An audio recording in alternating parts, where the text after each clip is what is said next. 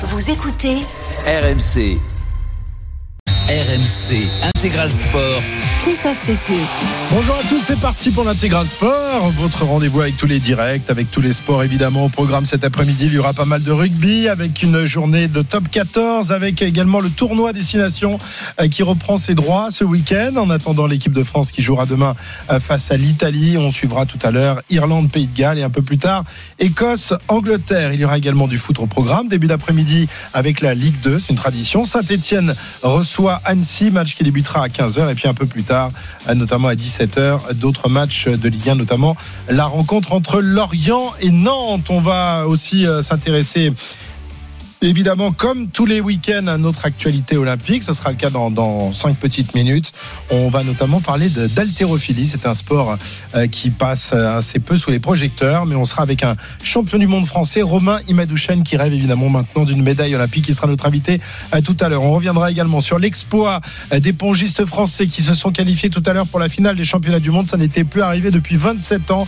Les frères Lebrun, notamment, qui ont été énormes. On sera avec Christophe Legout, ancien pongiste français de très haut niveau, puisqu'il avait terminé cinquième lors des Jeux de Sydney en 2000 et qu'il commente euh, le ping-pong et ses euh, championnats du monde sur la chaîne Twitch d'RMC Sport. On parlera également des débuts euh, d'Antoine Dupont, le capitaine du 15 de France, euh, qui a délaissé ses petits camarades du 15 pour euh, se risquer à 7. Eh bien, il a fait ses débuts. Euh, C'était la nuit dernière à Vancouver lors du tournoi de rugby à 7 euh, qui évidemment prépare euh, les Jeux Olympiques. Voilà donc pour le programme. Le rugby, ce sera évidemment ce week-end et notamment demain France-Italie. Je vous le disais, troisième match de l'équipe de France après une défaite euh, inquiétante face à l'Irlande, une victoire. Disons euh, miraculeuse face à l'Écosse. Euh, on attend évidemment une grande équipe de France demain euh, face à, à l'Italie. Ça se passera à Lille et pour l'occasion, eh bien nous serons tous ensemble à Lille demain avec les grandes gueules du sport dès 9h30. Le match évidemment avec Wilfried, avec Denis, avec tout le monde pour suivre cette rencontre et pour en parler. Nous sommes là aussi avec un, un ancien capitaine du 15 de France. Alors lui, il n'est pas passé à 7. Lui, il a décidé de raccrocher les crampons. Guillaume Guirado est avec nous dans l'intégral sport. Salut Guillaume. Salut Christophe. Comment ça va? Ben, ça va très bien. Bon, Guillaume, toi, t'as jamais été tenté d'aller jouer euh, rugby à 7 Euh, non, non, je suis pas invité, moi. Je j'ai pas les capacités et j'avais pas les capacités pour, euh, pour prétendre pouvoir jouer à 7. Euh, J'en ai fait un petit peu en préparation physique, mais c'est euh, un autre sport, c'est un autre, c'est un autre rugby. Et il faut avoir des qualités quand même athlétiques qui, qui, qui dépassent la moyenne. Et, et c'est vrai que Antoine, ça lui va très très bien, mais, euh, mais moi, j'aurais pas pu me permettre. Ouais, c'est ce que disait d'ailleurs Grégory Aldrich. Je sais pas si tu as lu son, son interview là, dans le journal de l'équipe hier. Il disait euh, Ouais, ouais, ouais, niveau physique, ça irait, mais c'est la caisse quoi. Il faut avoir un cardio hallucinant. Euh, faut répéter les, les efforts. C'est très court les matchs, durent 14 minutes, mais on est on est tout le temps euh, pff, euh, et, complètement essoufflé à courir à droite à gauche. C'est vraiment un sport différent. Je sais pas si tu as vu les premières images euh, d'Antoine à, à 7 et si tu as été convaincu parce que tu as vu ou tu tu attends de, de, de voir un peu plus loin pour pour te faire une idée. J'ai juste regardé les, résultats et, également les essais parce que voilà, j'affectionne et j'ai- et j'aime bien regarder le set parce que c'est vachement plaisant et, euh, et c'est vachement intéressant parce que, en fait, si vous faites une seule erreur euh, dans ce, dans ce sport-là, dans ce rugby-là, c'est que vous le payez cash, quoi. Euh, Autant euh, rugby à 15, euh, bon, il y a toujours des, joueurs qui peuvent rattraper un petit peu. Euh, là, rugby à 7, c'est, euh, c'est, c'est vraiment de très très haut niveau, que ce soit en défense ou en attaque. Donc c'est, euh, vachement euh, plaisant. Et, euh, et on va suivre la deuxième journée et la suite du, tournoi parce que même, même au, au niveau féminin, elles ont répondu présent. Donc donc c'est, vachement intéressant. Et on suivra ça évidemment. Ce sera ce soir avec Winnie Claret qui est notre envoyé spécial et qui nous fera vivre ce, ce tournoi, les réactions de, toute l'équipe de France, donc qualifiée pour la suite de la compétition. Alors il y a cette équipe de France de rugby à 7. Il y a évidemment le, le 15 de France qui jouera donc demain son, troisième match dans ce tournoi. Après, je le disais, la, la défaite face à l'Irlande, la, victoire arrachée dans les dernières secondes fa- face à l'Écosse. Quel est ton, ton avis, ton analyse de ce début de, tournoi? Les Bleus nous ont enfin expliqué cette semaine euh, bah, que, que l'élimination au quart avait été très dure à avaler et, même à, dire. Jusque-là, euh, c'était, on était un peu dans le déni. Là, on, on a clairement compris que ça avait été un véritable traumatisme. hein. Oui, ça va être compliqué à évacuer. Ils en sont encore tout juste à la phase un petit peu thérapeutique du, du, soin, du deuil. Donc c'est ça se voit, ça se ressent aussi. maintenant voilà, c'est un nouveau tournoi et il reste encore une chance de le gagner. Donc pour cela, il faut qu'il gagne à tout prix contre contre l'Italie pour pouvoir prétendre ben, enchaîner le dernier bloc avec, avec de bons résultats et, un résultat favorable aussi qui, qui nous arrangerait pour, pour essayer d'aller gagner le tournoi. Ouais. Bon, l'Italie, ça fait pas tellement peur euh, malgré tout, euh, Guillaume. On a vu ce que les, les, Français leur avaient infligé comme défaite lors de la dernière Coupe du Monde. 60 à 7, c'était la plus large victoire euh, face à, face à l'Italie, même s'ils ont changé de, de, sélectionneur et même si l'équipe de France est, est moins bien réglée qu'elle ne l'était pendant la Coupe du Monde, on a du mal à, à avoir peur quand même de cet adversaire. Bah, toujours un peu de méfiance aussi parce que c'est un match à part. Euh, c'est voilà, c'est une équipe euh, latine comme nous, donc euh, euh, ça n'aura rien à voir par rapport à ce qui a été fait et, ce qu'ils ont réalisé en Coupe du Monde. Donc voilà, toujours un peu de méfiance aussi, c'est, c'est, c'est toujours important aussi dans la préparation. Et on a pu voir aussi bah, que le résultat des Bleuets sur, sur ce Ouais, ouais, battu par les jeunes Italiens, tu as raison. Ouais. Voilà. Donc un petit peu une surprise. Et, et non, c'est vrai que même l'Italie, hein, de son côté, se prépare avec euh, Gonzalo, euh, se prépare toujours à jouer ce match en marge de tous les autres euh, contre la France. Parce qu'on sait que c'est un match qui, compte énormément pour eux. Il y a beaucoup aussi de joueurs qui jouent dans le championnat français et, qui, sont, et qui sont français aussi. Donc, donc non, c'est très important d'enchaîner. Et comme je dis, c'est souvent le match charnière, c'est le, le match du milieu entre entre les deux gros blocs. Donc c'est celui-là qui va, qui va compter. Et après, ben, vous doutez bien que dans la préparation, euh, le 15 de France aussi a besoin de, se rassurer sur son jeu. Donc il y a beaucoup, beaucoup d'attentes à ce niveau-là.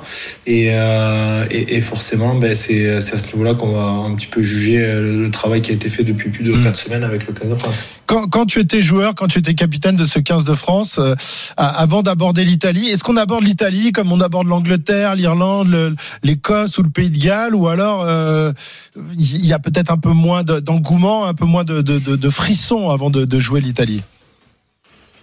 Non, c'est un autre contexte euh, par rapport au fait que ben, les joueurs italiens, on les connaissait beaucoup parce qu'il y en a beaucoup dans le championnat. Euh, ben, un petit peu de méfiance et de crainte aussi parce que toujours peur de, passer à côté du match dans la préparation. Donc, euh, donc non, c'est toujours important. Mais après, on sait que ça va être peut-être un peu moins un peu moins fluide sur le jeu, ça va un peu plus s'accrocher.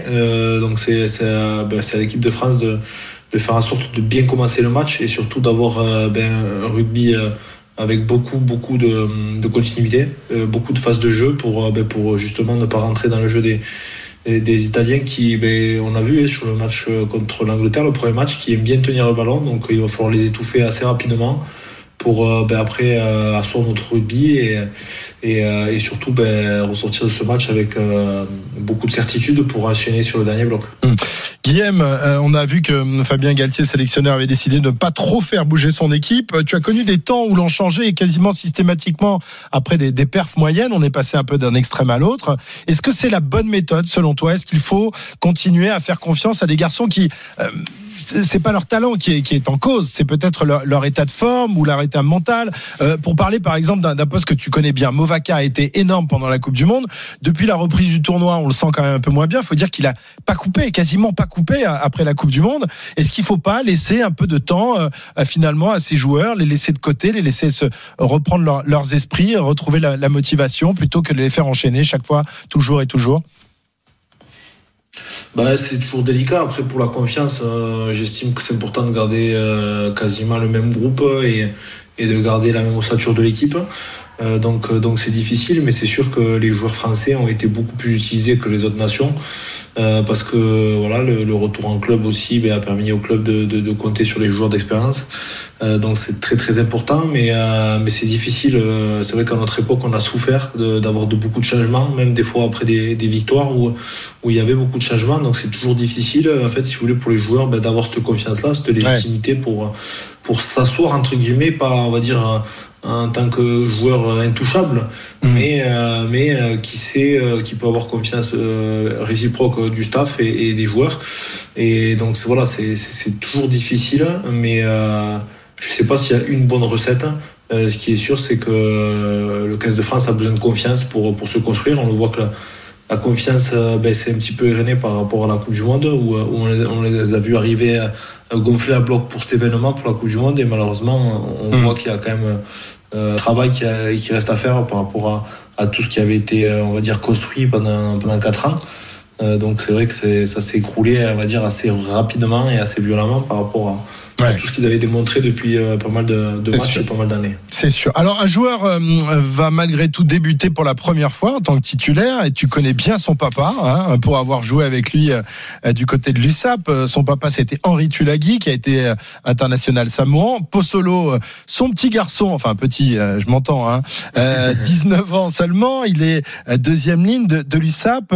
Tu l'as connu tout petit finalement Possolo parce qu'il a- il s'est mis au rugby très rapidement. Mais est-ce qu'il a un jour été vraiment petit et malingre euh, Possolo Tulagi Guillaume Ouais, il était tout petit. Je crois qu'il avait 3-4 ans quand il était dans les vestiaires du, du club. hein, après les matchs, il jouait avec ses frères. Donc, euh, donc ça, fait, ben, ça fait chaud au cœur. hein. Je suis très content pour, la famille Tulagi parce que c'est aussi euh, ben, euh, source d'inspiration par rapport au fait qu'ils soient bien intégrés en France et qu'ils euh, ils aient réussi justement à transmettre cette, passion à leurs enfants et, que les enfants ben, jouaient un rôle aussi de, de tampon avec, euh, avec le fait de, de grandir avec la famille, de, ben, de, de, de s'acclimater un petit peu à la, à la culture française et aujourd'hui de, dire que, ben, que Pozzolo représente la France, c'est pour, je pense que pour eux et pour avoir échangé avec Henri, c'est euh, énormément de fierté. Donc euh, voilà, vraiment très très content. Et après surtout ben, par rapport au phénomène que c'est, euh, on voit qu'il est encore jeune et qu'il et qu'il a énormément de travail, mais c'est vraiment avec ce qu'il démontre à 20 ans. euh, euh, c'est assez exceptionnel et c'est euh, voilà énorme et très très content pour lui. Ouais. donc euh, donc hâte de, de, de voir ce que ça va, Ah, va c'est vrai qu'il a il a il fait de belles entrées en tous les cas en, en équipe de France. Et c'est incroyable parce que cette famille Tulagi ils ont des, des joueurs dans, dans toutes les sélections quasiment du monde entier. Henri on le disait Samoan euh, Manu son, son oncle Manu Tulagi euh, qui a été l'une des stars du, du 15 de la Rose. Et donc Possolo aujourd'hui future star du 15 de France on lui souhaite en, en tous les cas en tous les cas ça va faire un sacré tonnage sur le côté euh, droit du, du pack de l'équipe de France avec Antonio et derrière lui euh, Tulagi pour pousser euh, on n'aimerait pas être à gauche euh, et être italien demain quand même hein, euh, Guillaume ça, Euh, ça va ouais, faire mal aux épaules. Hein. J'espère qu'il est un bon masseur et qu'il massera bien les cervicales parce que parce que ça va ça va taper fort et ça va cogner fort. Donc euh, voilà, c'est c'est aussi un travail le, le rugby, c'est un travail d'usure, un travail de sape sur mais sur justement ces premières minutes. Donc donc voilà, je pense qu'ils vont ils vont bien commencer le, le travail et, et j'espère que ben, la seconde seconde couche avec avec aussi ben, les frères Taoufinois qui pourront Ouais. finir le job et, euh, et que surtout ben, le 15 de France voilà, gagne ce match contre l'Italie et prépare au mieux pour, euh, pour bien finir ce, ce tournoi à destination parce que, parce que ça va aller très très vite. Dernière question, euh, Guillaume, avant te- de te relâcher. Euh, tu serais sélectionneur. Tu mettrais qui euh, en numéro 2 pour débuter la partie? On sait que euh, ils sont interchangeables. hein. Souvent, c'est l'un qui commence et l'autre qui, qui lui succède. Euh, Movaca, Marchand. Quel est le, le, le meilleur profil pour débuter une rencontre, et notamment celle de demain face à l'Italie, selon toi? Ah, moi Ah, j'aime les deux. euh, embêtante. j'aime vraiment les deux. Je, en plus, je m'attendais super bien avec les deux. Donc, sérieusement, euh, c'est deux profils un petit peu différents. Avec euh, Peato qui est, qui est quand même un peu plus euh, joueur, mais euh, Julien est, est très très costaud sur les, les, les, ah, Il gratte. les euh, bases, euh, les, les bases, ouais, les bases euh, du, du, du poste. Euh, Julien est arrivé euh, vraiment euh, très très en forme sur l'année 2023 et, et sur le premier match de la Coupe du Monde. Très triste et très navré pour lui qu'il soit blessé et qui n'ait pas pu faire la suite de la Coupe du Monde. Mais Aperato a vraiment pris le relais. Mais sur un match contre l'Italie, c'est vrai que ben, j'aurais euh, j'aurais peut-être aimé voir euh, Julien parce qu'il aurait euh, peut-être apporté ce, côté dynamisme sur le paquet d'avant. Et un petit peu ce, cette force qui, qui le caractérise si bien.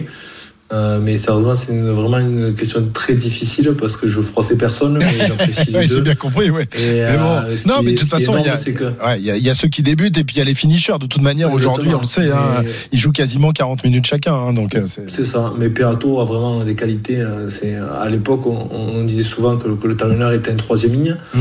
euh, pouvait dépanner un peu troisième ligne, mais là, c'est ouais. lui, il dépanne, il dépanne troisième ligne, il dépanne aussi trois quarts centre, donc. Euh, donc il est assez exceptionnel.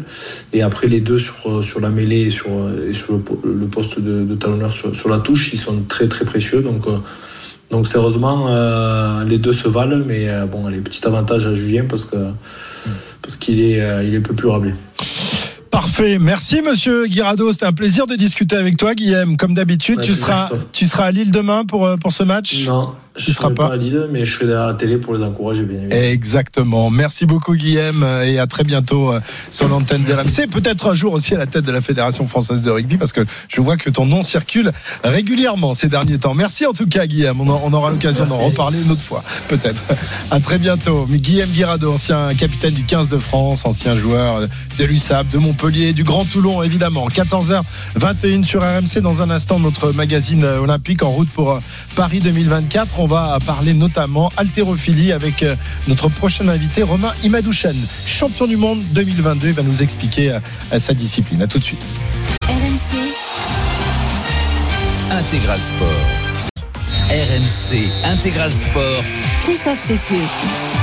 14h26 sur RMC. Dans une grosse demi-heure maintenant, le début de nos directs. Il y aura deux matchs de rugby. Il y aura évidemment euh, le top 14 avec Montpellier qui reçoit Bayonne. C'est un choc de, bas de tableau. Et puis euh, le tournoi des Six Nations qui reprend ses droits cet après-midi avec le coup d'envoi à 15h15 d'Irlande, Pays de Galles. L'Irlande à la poursuite d'un troisième succès. Ça ne devrait pas poser beaucoup de problèmes cet après-midi face à de faibles Gallois. Et puis il y aura également un match de Ligue 2 en football avec Saint-Etienne face à Annecy. Mais tout ça, ce sera dans une demi-heure. Auparavant, c'est l'heure de notre magazine olympique en route pour Paris 2024. RMC en route pour Paris 2024. Et oui, nous sommes à 153 jours euh, aujourd'hui, ce samedi, de la cérémonie d'ouverture des, des Jeux Olympiques de Paris, à 186 jours euh, de la date de la cérémonie d'ouverture des Jeux Paralympiques. Et pour euh, actualiser notre, notre journal et notre magazine olympique, ce samedi, on va parler d'haltérophilie, une discipline euh, qui n'a que trop peu souvent l'occasion de se mettre euh, sous les projecteurs et qui pourtant est une discipline de base de l'olympisme. C'est un sport qu'on pratiquait déjà sous l'Antiquité et qui fait partie du programme olympique depuis 1896, donc depuis euh, la création des, des Jeux modernes. Pour en parler avec nous, l'une des principales chances de médaille française l'été prochain à Paris dans cette discipline, Romain Imadouchen, qui avait été sacré champion du monde en 2022 dans la catégorie des euh, 80. Alors je, je vais lui poser la question. Je crois que c'est 96 kilos ou 93 kilos. Il va nous, il va nous répondre à l'épaulé jeté. Bonjour Romain. Bonjour. Alors euh, voilà, il faut un peu préciser. C'est quoi la catégorie des Alors moi, c'est la catégorie des moins de 89 kilos. 89 kilos Et- Mais je crois que tu avais été sacré euh, en, en 2022 dans une catégorie au-dessus. C'est ça hein? Tu, tu étais plus lourd à l'époque. Exactement, oui. Donc dans les 96 kilos. Voilà, c'est ça. Euh, c'est pour éviter de faire le régime à chaque compétition. Euh, Ah oui, c'est terrible ça. C'est c'est terrible. Fait partie des, des sports où on doit se peser, comme la lutte, comme euh, comme le judo. Et c'est un c'est un vrai c'est une vraie tannée, ça non, euh, Romain? Ra- Raconte-nous les, les jours qui précèdent la pesée justement, où on est obligé de de mettre des des des, des survêtes, de mettre des kawaii, d'aller courir pendant des heures, de pas manger, de pas boire. Enfin, c'est un enfer. Exactement, oui. Donc nous, on se pèse deux heures avant la compétition, donc on peut pas se permettre de perdre euh, trop de poids. Pour ma part, euh, je cut un peu avec de l'eau, donc euh, je vais boire euh, 7 à 8 litres d'eau pendant 4 jours, et deux jours avant la compétition, 1 litre 5 par jour. Et ça me permet de tomber de 92 kg 500 à 89 le jour J. Quoi. D'accord. 89. Mais alors avant, t'étais plus lourd. Oui, j'ai tendance à monter hors compétition à 95-96 kilos. D'accord. Et donc, euh, tu arrives à perdre euh, relativement facilement ces, ces kilos pour pour faire le poids euh, dans ta nouvelle catégorie. Euh, donc les les moins de, de, de 89, enfin pas les les 89, c'est pas les moins parce qu'il y a y a aussi certaines disciplines on dit les moins ou les plus. Euh, là, tu es dans la catégorie des 89 kilos. Euh, tu fais de l'épaulé jeté, je crois, Romain. Alors explique-nous la, la différence qu'il y a entre euh, ces deux ces deux disciplines de l'haltérophilie. On a d'un côté l'épaulé jeté, de l'autre côté l'arraché. Quelle est la différence? Est-ce qu'on est obligé de pratiquer les, les deux disciplines ou on se spécialise uniquement dans une Alors oui, on est obligé de pratiquer les deux. Donc il y a l'arraché. On va chercher à soulever la barre au-dessus de sa tête en un temps. Ensuite, il y a l'épaulé jeté. Donc c'est en deux temps. On va d'abord la poser sur les clavicules et ensuite la jeter. Il faut savoir qu'aux Jeux Olympiques, du coup, c'est que le total des deux qui est récompensé. Sur un championnat du monde, on peut récompenser l'arraché, l'épaulé jeté et le total distinctement. Mais sur les Jeux, c'est vraiment le total des deux. D'accord. Donc ah, d'accord. Donc ça veut dire que toi tu es plutôt un spécialiste d'épaulé jeté, mais tu es obligé euh, euh, pour euh, espérer briller aux Jeux Olympiques d'être bon dans les deux disciplines, quoi. hein. Exactement, c'est toute la recherche du moment, c'est de, progresser encore un petit peu à l'arraché et de peaufiner les derniers détails à l'épaulé jeté parce qu'en fait la, la compétition commence par l'arraché et ensuite c'est à l'épaulé jeté vraiment où on va chercher la gagne quoi. D'accord, d'accord. Je crois qu'il y avait même une autre épreuve avant. Euh, C'était le développé. Tu nous expliques, Romain, de quoi, s'agissait- de quoi il s'agissait? Je crois que ça a été retiré du programme parce que c'était trop dangereux, non? Alors oui, il y a eu euh, à l'époque le développé, il y a eu euh, même encore avant l'arraché à un bras, euh, L'arracher un l'épaulé à bras. Il y a eu pas mal de, de variantes, oui. Ah ouais. Et c'était trop dangereux pour l'arracher un bras. J'imagine que fou, ouais, ça, ça déséquilibre un peu le, le reste du corps, la colonne vertébrale, les genoux. Enfin, c'est un peu, c'est pas, c'est pas très bon pour le corps, ça. hein. Exactement, aujourd'hui c'est bien plus harmonieux, c'est pour ça aussi qu'on parle d'haltérophilie moderne, et ça concerne tout le monde, il y a, chez les hommes ça part de moins de 55 kilos à plus de 109 kilos. Euh, L'image a vraiment changé, elle s'est modernisée, la technique aussi. On n'est plus sur euh, l'ex-URSS super lourd, euh, voilà un peu les Vassili. Alexeyev, tout le monde a encore en mémoire l'image de ce gros bonhomme euh, dans les, je crois que c'était les Jeux de 76. Il était énorme, il avait un, un buffet énorme, il soulevait des barres, un truc de, euh, avec avec sa tenue soviétique. Lui, c'est vrai qu'il a représenté l'image de l'haltérophénie pendant très longtemps. C'était pas une image très glamour quand même, Romain. Faut bien le reconnaître. Toi, tu l'as pas connu, t'étais t'étais pas pas né à l'époque, mais j'imagine Ouais. que t'as vu les, les images de, de ce garçon quand même. Exactement, oui, je pense qu'on peut pas faire euh, sans, sans le voir au moins une fois. Ouais. C'est vrai que bon aujourd'hui c'est beaucoup plus euh, même euh, la discipline s'est vachement élargie. Aujourd'hui en France on a plus d'athlètes féminines que que, que masculins. Voilà c'est c'est une toute autre discipline. Toute autre discipline, mais qui euh, souffre malheureusement un peu d'un manque de, médiatisation. Est-ce que vous en souffrez? Est-ce que vous luttez contre ça? Est-ce que euh, justement toi tu fais partie de ces de ces athlètes qui peuvent essayer d'évangéliser, d'expliquer au, euh, au grand public bah, que que ce sport est un est un beau sport et qui mérite d'être un peu plus connu? Exactement, bah, je pense que moi c'est un petit peu mon, mon combat un peu au quotidien. Après c'est vrai aussi qu'avec les Jeux Olympiques à Paris on s'intéresse à toutes les disciplines et euh, bah, déjà je vous remercie de, de nous mettre à l'honneur mais on est de plus en plus de plus en plus pardon mis en avant et ça c'est vraiment c'est vraiment top pour la discipline. Alors il faut dire, euh, Romain, euh, que l'haltérophilie a longtemps souffert d'une image trouble hein, qui était liée au, dopage, qui a bien fouillé- failli coûter sa place au- à l'haltérophilie dans, dans le programme olympique, avant que des réformes euh, soient entreprises. Et on assiste finalement à une véritable renaissance de, de ce sport. Aujourd'hui, toutes ces toutes ces, ces pages troubles du passé sont effacées. Le, le, le, le spectre du dopage a disparu. Quand tu vas en compétition, il n'y a plus beaucoup de, de, de garçons ou de filles que tu suspectes de, de prendre des produits interdits. Exactement, je pense qu'aujourd'hui on a fait un peu euh, page page blanche. Euh, je pense que tout le monde est assez euh, satisfait du travail qui a été fait par euh, les agences euh, antidopage. Je pense que comme dans toute discipline, on n'enlèvera jamais le dopage à 100% parce que certaines nations sont pas très impliquées dans le fait que si on sort des jeux, eux ils s'en foutent. Ce qu'ils veulent c'est réussir euh, malgré euh, malgré les sanctions qui pourraient tomber. Mais ça c'est dans toutes les disciplines. Je pense qu'aujourd'hui on peut quand même se vanter d'être un sport propre. Vous êtes très surveillé, Romain, au même titre que, que les coureurs cyclistes, par exemple, avec un, un suivi longitudinal, avec des, des, des, des contrôles réguliers euh, en dehors des compétitions. Toi aussi, tu es obligé d'avoir ton, ton logiciel Adams et euh, d'indiquer à tout le monde où tu te trouves, à quel moment tu, tu y es et où tu vas. Exactement, on est on est très suivi. Euh, par exemple, sur le mois de janvier, j'ai eu entre 3 et 4 contrôles antidopage. Aujourd'hui, maintenant, il y a un passeport biologique aussi, donc euh, c'est toujours urinaire et sanguin quasiment Mhm. tout le temps. Euh, ouais, ils ont, on peut dire qu'ils ont mis les bouchées doubles. Alors, on va parler donc de, tes objectifs pour euh, pour cet été. Euh, L'haltérophilie sera bien présente à Paris, que tout le monde se rassure. Ça se passera, je crois, à l'Arena Sud, c'est-à-dire là où se tient en ce moment le, salon de l'agriculture, euh, porte porte de Versailles pour pour les Parisiens. Ta qualif est-elle déjà dans la poche? Romain, je crois que euh, y a pas mal de quotas quand même qui ont été distribués aux, aux athlètes français. Est-ce que ça veut dire que tu es déjà qualifié sans l'être officiellement? Ben, c'est un peu ça. C'est c'est très très bien parti. Après, on peut pas le dire officiellement avant la fin du, du système de qualification, mais euh, oui, c'est très bien parti. Ouais. Il, il manque quoi alors? Il, il faut que tu fasses une performance ou t'es même pas tenu de faire une performance dans les dans les prochaines compétitions d'ici l'été? Non, non, en fait, il faut juste que j'aille en Thaïlande et que je valide la pesée. Après que je participe ou que je ne participe pas, ça mettra fin au système de qualification. Ma performance à Riyad devrait euh, normalement suffire pour pour me qualifier. Ouais. Tu as fait de- quatrième, c'est ça hein Tu as fait quatrième au championnat du monde, hein Ouais. Oui. D'accord. Donc, donc c'est-à-dire que tu es obligé d'aller en Thaïlande uniquement pour pas- passer sur la, sur la balance? C'est ça, ça fait partie des mesures Ah, bien euh, ça. antidopage. Et ça permet que tout le monde doit sortir et s'exposer à des contrôles au moins cinq fois. Donc euh, ça fait un petit peu des, des, des pesées un peu loufoques. Je reviens de Bulgarie où j'ai été uniquement de. C'est un peu... Ah ouais, ouais.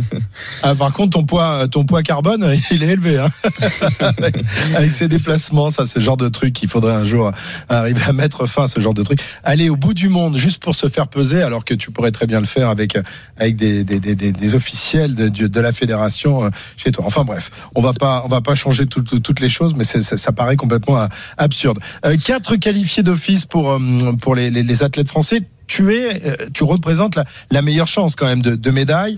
Euh, tu as 28 ans, je crois. Euh, c'est un peu l'âge idéal, je crois, pour performer dans cette discipline, Romain. Oui, en fait, en altéro, on a tendance à dire que la force de l'âge se trouve aux alentours des 28 ans. Elle se maintient jusqu'à 32 ans. Mhm. Euh, Après, ouais, on n'a plus de genoux, on n'a plus de dos, donc c'est plus c'est plus possible. non, bah, tout dépend, pareil, de, du type d'entraînement. Moi, j'ai un type d'entraînement vraiment basé sur la préparation physique. Donc, je vais, j'ai beaucoup moins de sollicitations sur les squats, sur les genoux, sur le dos. J'essaie de varier au maximum. C'est ce qui me permet aussi d'être plutôt pas trop blessé. Ouais. Les genoux, quand même, ils morphent, non? Il y a une surutilisation, c'est sûr, au niveau des tendons, au niveau du, du, cartilage. Après, plus on en prend soin et euh, moins il y a de dégâts. Ouais, Julien Brugnot, qui est mon ancien pilier euh, international, qui me dit les coudes aussi. Les coudes, vous, euh, voilà, les coudes morflent aussi dans, dans, dans cette discipline. Hein. Ouais, en fait, il y a, y a, certains, il euh, y a certaines morphologies qui sont un peu plus prédisposées à souffrir un petit peu au niveau uh -huh. des coudes, mais euh, ça fait partie aussi de, comme des genoux, plus on les renforce, plus on se protège, quoi. D'accord. Donc, il faut faire euh, un maximum de muscu pour pour avoir des, des gros muscles autour de, de, ces tendons. Je crois que tu t'étais rompu le, le, tendon quadricipital, donc c'est un tendon du, du genou il y, a, il y, a, quelques temps. Cette blessure ne t'a pas trop handicapé, t'as pas trop perdu. Combien combien de temps tu es resté arrêté? Euh, pas très longtemps en fait j'ai fait euh, bah, du coup une injection de PRP pour euh, pour réparer tout ça. J'ai arrêté pendant 4 à 6 semaines mais avec une reprise progressive ça m'a pas trop perturbé. Aujourd'hui je suis revenu je suis revenu à 100% et on est on est à fond là pour préparer les jeux. À fond pour préparer ces jeux et pour décrocher une médaille évidemment. La dernière médaille française dans l'haltérophilie c'était en 2008 avec Dabaya. C'était à, Pékin. Et puis évidemment au début des, des, jeux modernes les Français Français régner sur la discipline. Tout le monde a encore en mémoire, même si c'est dans nos mémoires lointaines, un certain Charles Rigolo, qui était euh, une véritable star hein, dans, la France de l'entre-deux-guerres, qui avait été médaillé olympique, qui a ensuite été pilote automobile, qui faisait des spectacles et tout ça. C'était une star. Hein. Je sais pas si tu as, euh, si tu t'es penché sur euh, sur la, la, story de, ce garçon-là, mais il était tout simplement énorme. On te souhaite évidemment, Romain, de connaître un, même genre de de, de, de destin avec une médaille olympique. C'est l'objectif. C'est possible. Elle est euh, euh, vraiment en, ligne de mire cette médaille, qu'elle soit en, or ou en argent ou en bronze? Exactement, elle est en ligne de mire. On s'est aperçu aussi que c'était possible, notamment lors des championnats du monde à Riyad l'année dernière. Ça se concrétise de plus en plus. On sait ce qu'on a, on sait ce qui nous manque pour l'atteindre. Donc je pense que maintenant, euh, il suffit de, de, garder le cap jusqu'au jeu et puis euh, espérons la plus belle couleur. Voilà, hein, on compte sur toi. L'haltérophilie française compte sur toi, hein, parce que le, le Graal, euh, c'est le Graal, une médaille olympique dans, dans des disciplines telles que la, telles.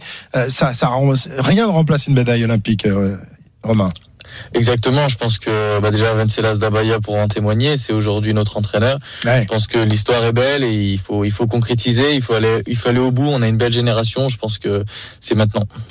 Eh ben écoute, euh, on va croiser les doigts pour toi et on, on te suivra euh, donc pour euh, ces épreuves olympiques qui auront donc lieu alors, j'ai pas le programme sous les yeux, mais ce sera évidemment, je vous le disais, euh, à l'Arena Paris Sud, et euh, ce sera donc durant ces, ces Jeux Olympiques. Et ce sera le 7 août, je crois, ça débute. C'est du 7 au 11 août pour les épreuves d'haltérophilie. Et toi, tu seras là, tu seras là le vendredi 9 août. Tu l'as noté sur sur ton agenda, j'imagine. Le 9 août, oui. c'est ça. Merci Romain Madouchen et bonne préparation. Et on te souhaite évidemment le, le meilleur en vue de, de, ces Jeux Olympiques. Le 9 août, on, on sera là derrière toi. Merci Romain. Merci à vous. Romain Madouchan, donc euh, champion du monde d'haltérophilie en 2022, qui visera une médaille olympique. 14h40 sur RMC. Dans un instant, avec euh, Anthony Reich, on va dérouler le reste de l'actualité olympique. Voilà, riche actualité. Antoine Dupont qui a débuté à 7. L'épongiste français euh, qui cartonne et qui sont en finale des championnats du monde. Et puis, et puis encore Teddy Tamgo qui revient à la compétition et qui espère une médaille d'or ou en tout cas une qualification. Ce sera déjà pas mal. A tout de suite, on y revient dans un instant. RMC Intégral Sport. RMC Intégral Sport. Christophe Cessieux. 14h42 sur RMC, l'intégral sport dans un petit quart d'heure, début de nos directs. Le top 14 avec Montpellier face à Bayonne. Le tournoi destination de rugby avec Irlande-Galles, ça ce sera à 15h15. Et euh, le foot avec euh, la Ligue 2 et ce match entre Saint-Etienne et Annecy. Mais tout de suite, euh, il est l'heure du journal olympique. Et c'est avec Anthony Reich. Salut Anthony. Salut Christophe, bonjour à tous. Alors on en a parlé pendant des semaines, euh, on continue à en parler. Julien Brugnot nous a rejoint. Salut Julien. Bonjour Christophe, Il bonjour est là à tous. pour analyser tout à l'heure le, le match du top 14 et le match du tournoi. Ça y est, ça y est, Saint Dupont est enfin arrivé. Il a touché son premier ballon avec l'équipe de France de rugby à 7, Anthony. Oui, alors il n'a fait que de courtes entrées en jeu, mais c'est bien l'attraction du week-end du côté de Vancouver au Canada. Antoine Dupont a disputé ses toutes premières minutes avec les Bleus du rugby à 7 cette nuit sur la quatrième étape du World Seven Series, le circuit mondial du rugby à 7, à 5 mois des Jeux Olympiques, jour pour jour quasiment, hein, même aujourd'hui c'est jour pour jour 5 mois. Eh bien, euh, euh, Antoine euh, Dupont euh, va pouvoir euh, commencer à s'acclimater à cette équipe et il s'est acclim- acclimaté. L'attente est énorme autour du demi-mêlée, vous en doutez, tricolore. Et pour l'instant, tout roule pour Antoine Dupont. Un reportage de Winnie Clary. Deux matchs, deux victoires pour Antoine Dupont et les Bleus du 7 contre les États-Unis et les Samoa. Hier, il a joué moins de 10 minutes au total, mais le sélectionneur Jérôme Daré aime ce qu'il voit sur le terrain. Chaque fois qu'il rentre, ben, il apprend, il progresse, il a envie d'en découdre, on voit de bons plaquages, on voit qu'il met la tête dans les règles, c'est parfait. Il va monter en puissance, donc moi je suis pas inquiet euh, sur sa mise en progression, il va se régaler. Ouais. Et il régale déjà le public ici à Vancouver, ravi d'observer les premières minutes de la superstar française dans la discipline olympique. Écoutez l'ovation lorsqu'il entre en jeu contre les États-Unis. One of the very best to do it, the greatest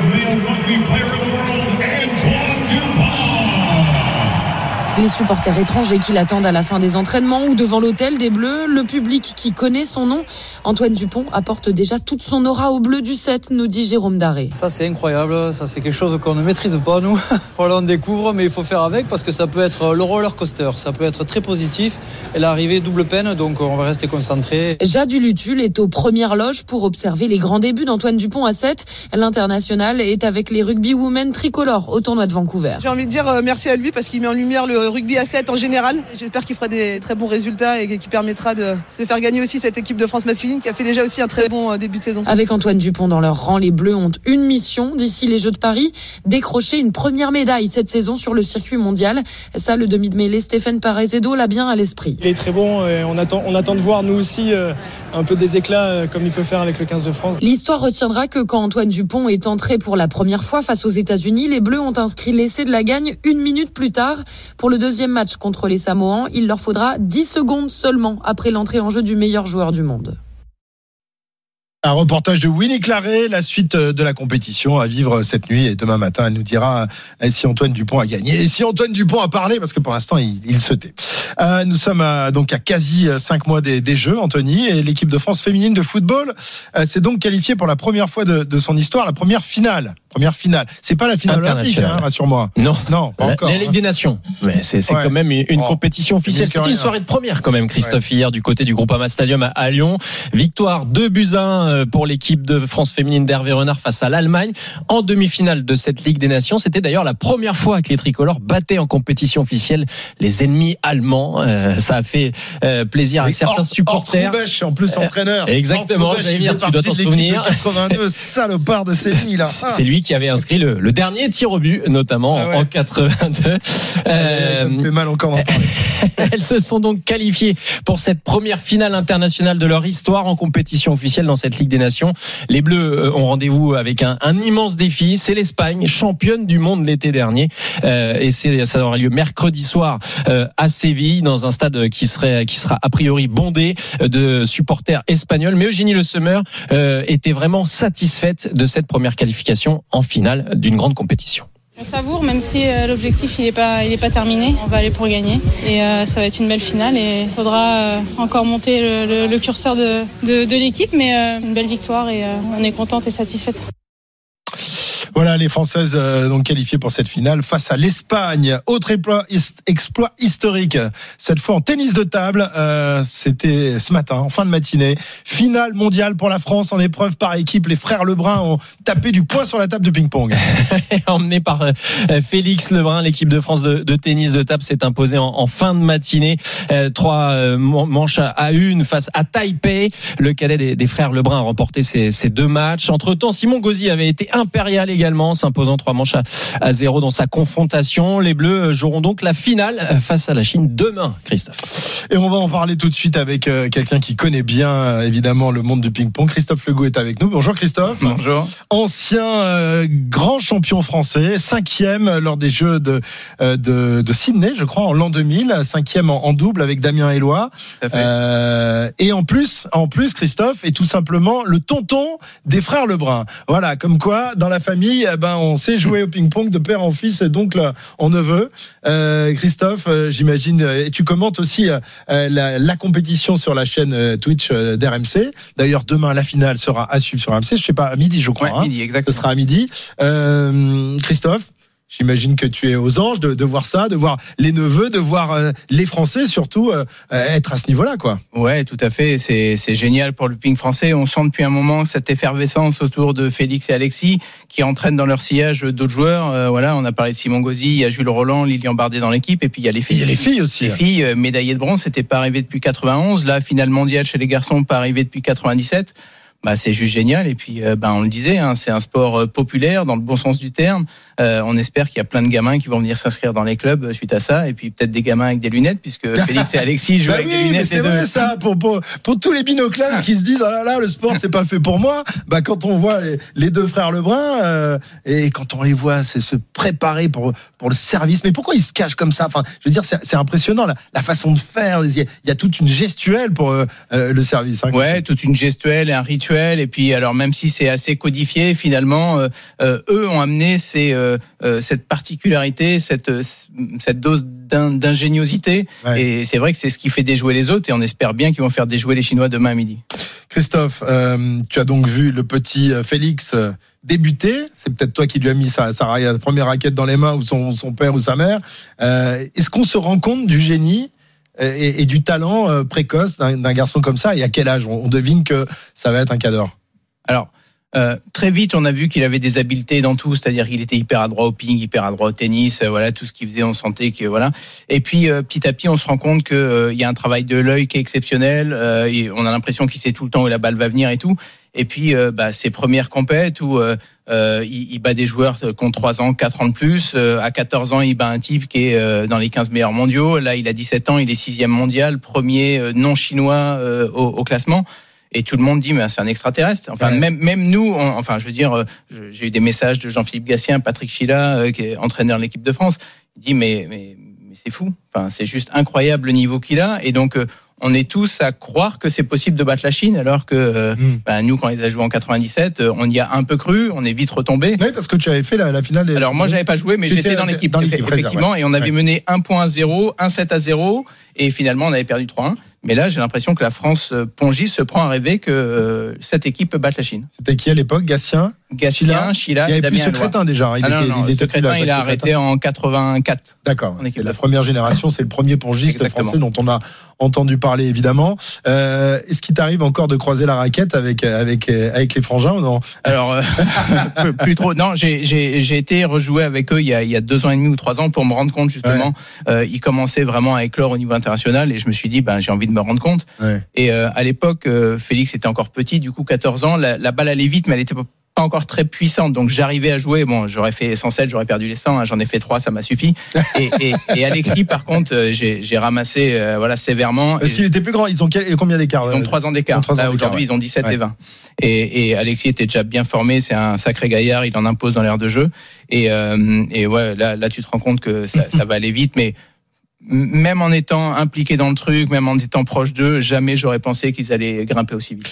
C'est- marrant parce que c'est un, un signe de passage à l'âge adulte. Quand on arrive à battre son père au ping-pong ou son oncle, Hein Euh, Ouais, ouais, sans, sans- doute. euh, Après, c'est c'est Battre le père, taper le père, c'est important ça. Ouais, ouais. Alors moi, moi, euh, mon père jouait pas, donc. Bon, en tout cas, tes neveux euh, sont là pour euh, pour montrer et pour hisser la, la France au plus haut niveau. Alors, tu le disais, euh, en finale, bah, ce seront euh, ces diables de Chinois. Dix titres d'affilée, euh, c'est vraiment la nation numéro un mondiale. Euh, tu, tu, tu tapes un Chinois, il y en a, il y en a trois autres qui sortent. Je veux dire, ils, ils sont ils sont tous à un niveau exceptionnel. Euh, Est-ce qu'il y a quand même une chance de, de, pouvoir les battre demain, en tous les cas, de faire de faire d'offrir une belle une belle confrontation. Ouais, je pense qu'il y a une chance parce que euh, ils sont, alors c'est vrai, hein, ils sont 1, 2, 3, 4, 5 au classement mondial. Donc euh, 1, 2, 3 alignés contre 6, euh, 21, je crois, et 30 pour euh, Alexis et, et Simon Gauzy. Donc sur le papier, c'est 3-0, sec, voilà.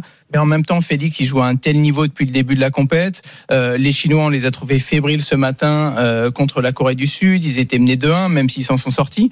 Et, et, et ouais, on, on se prend vraiment à rêver. Donc on sait qu'il va falloir que euh, il y ait plein de choses qui se passent bien, c'est-à-dire que les Chinois doutent, que les Français jouent leur meilleur ping, qu'il euh, y a un peu de réussite, euh, voilà, que ça tourne du bon côté.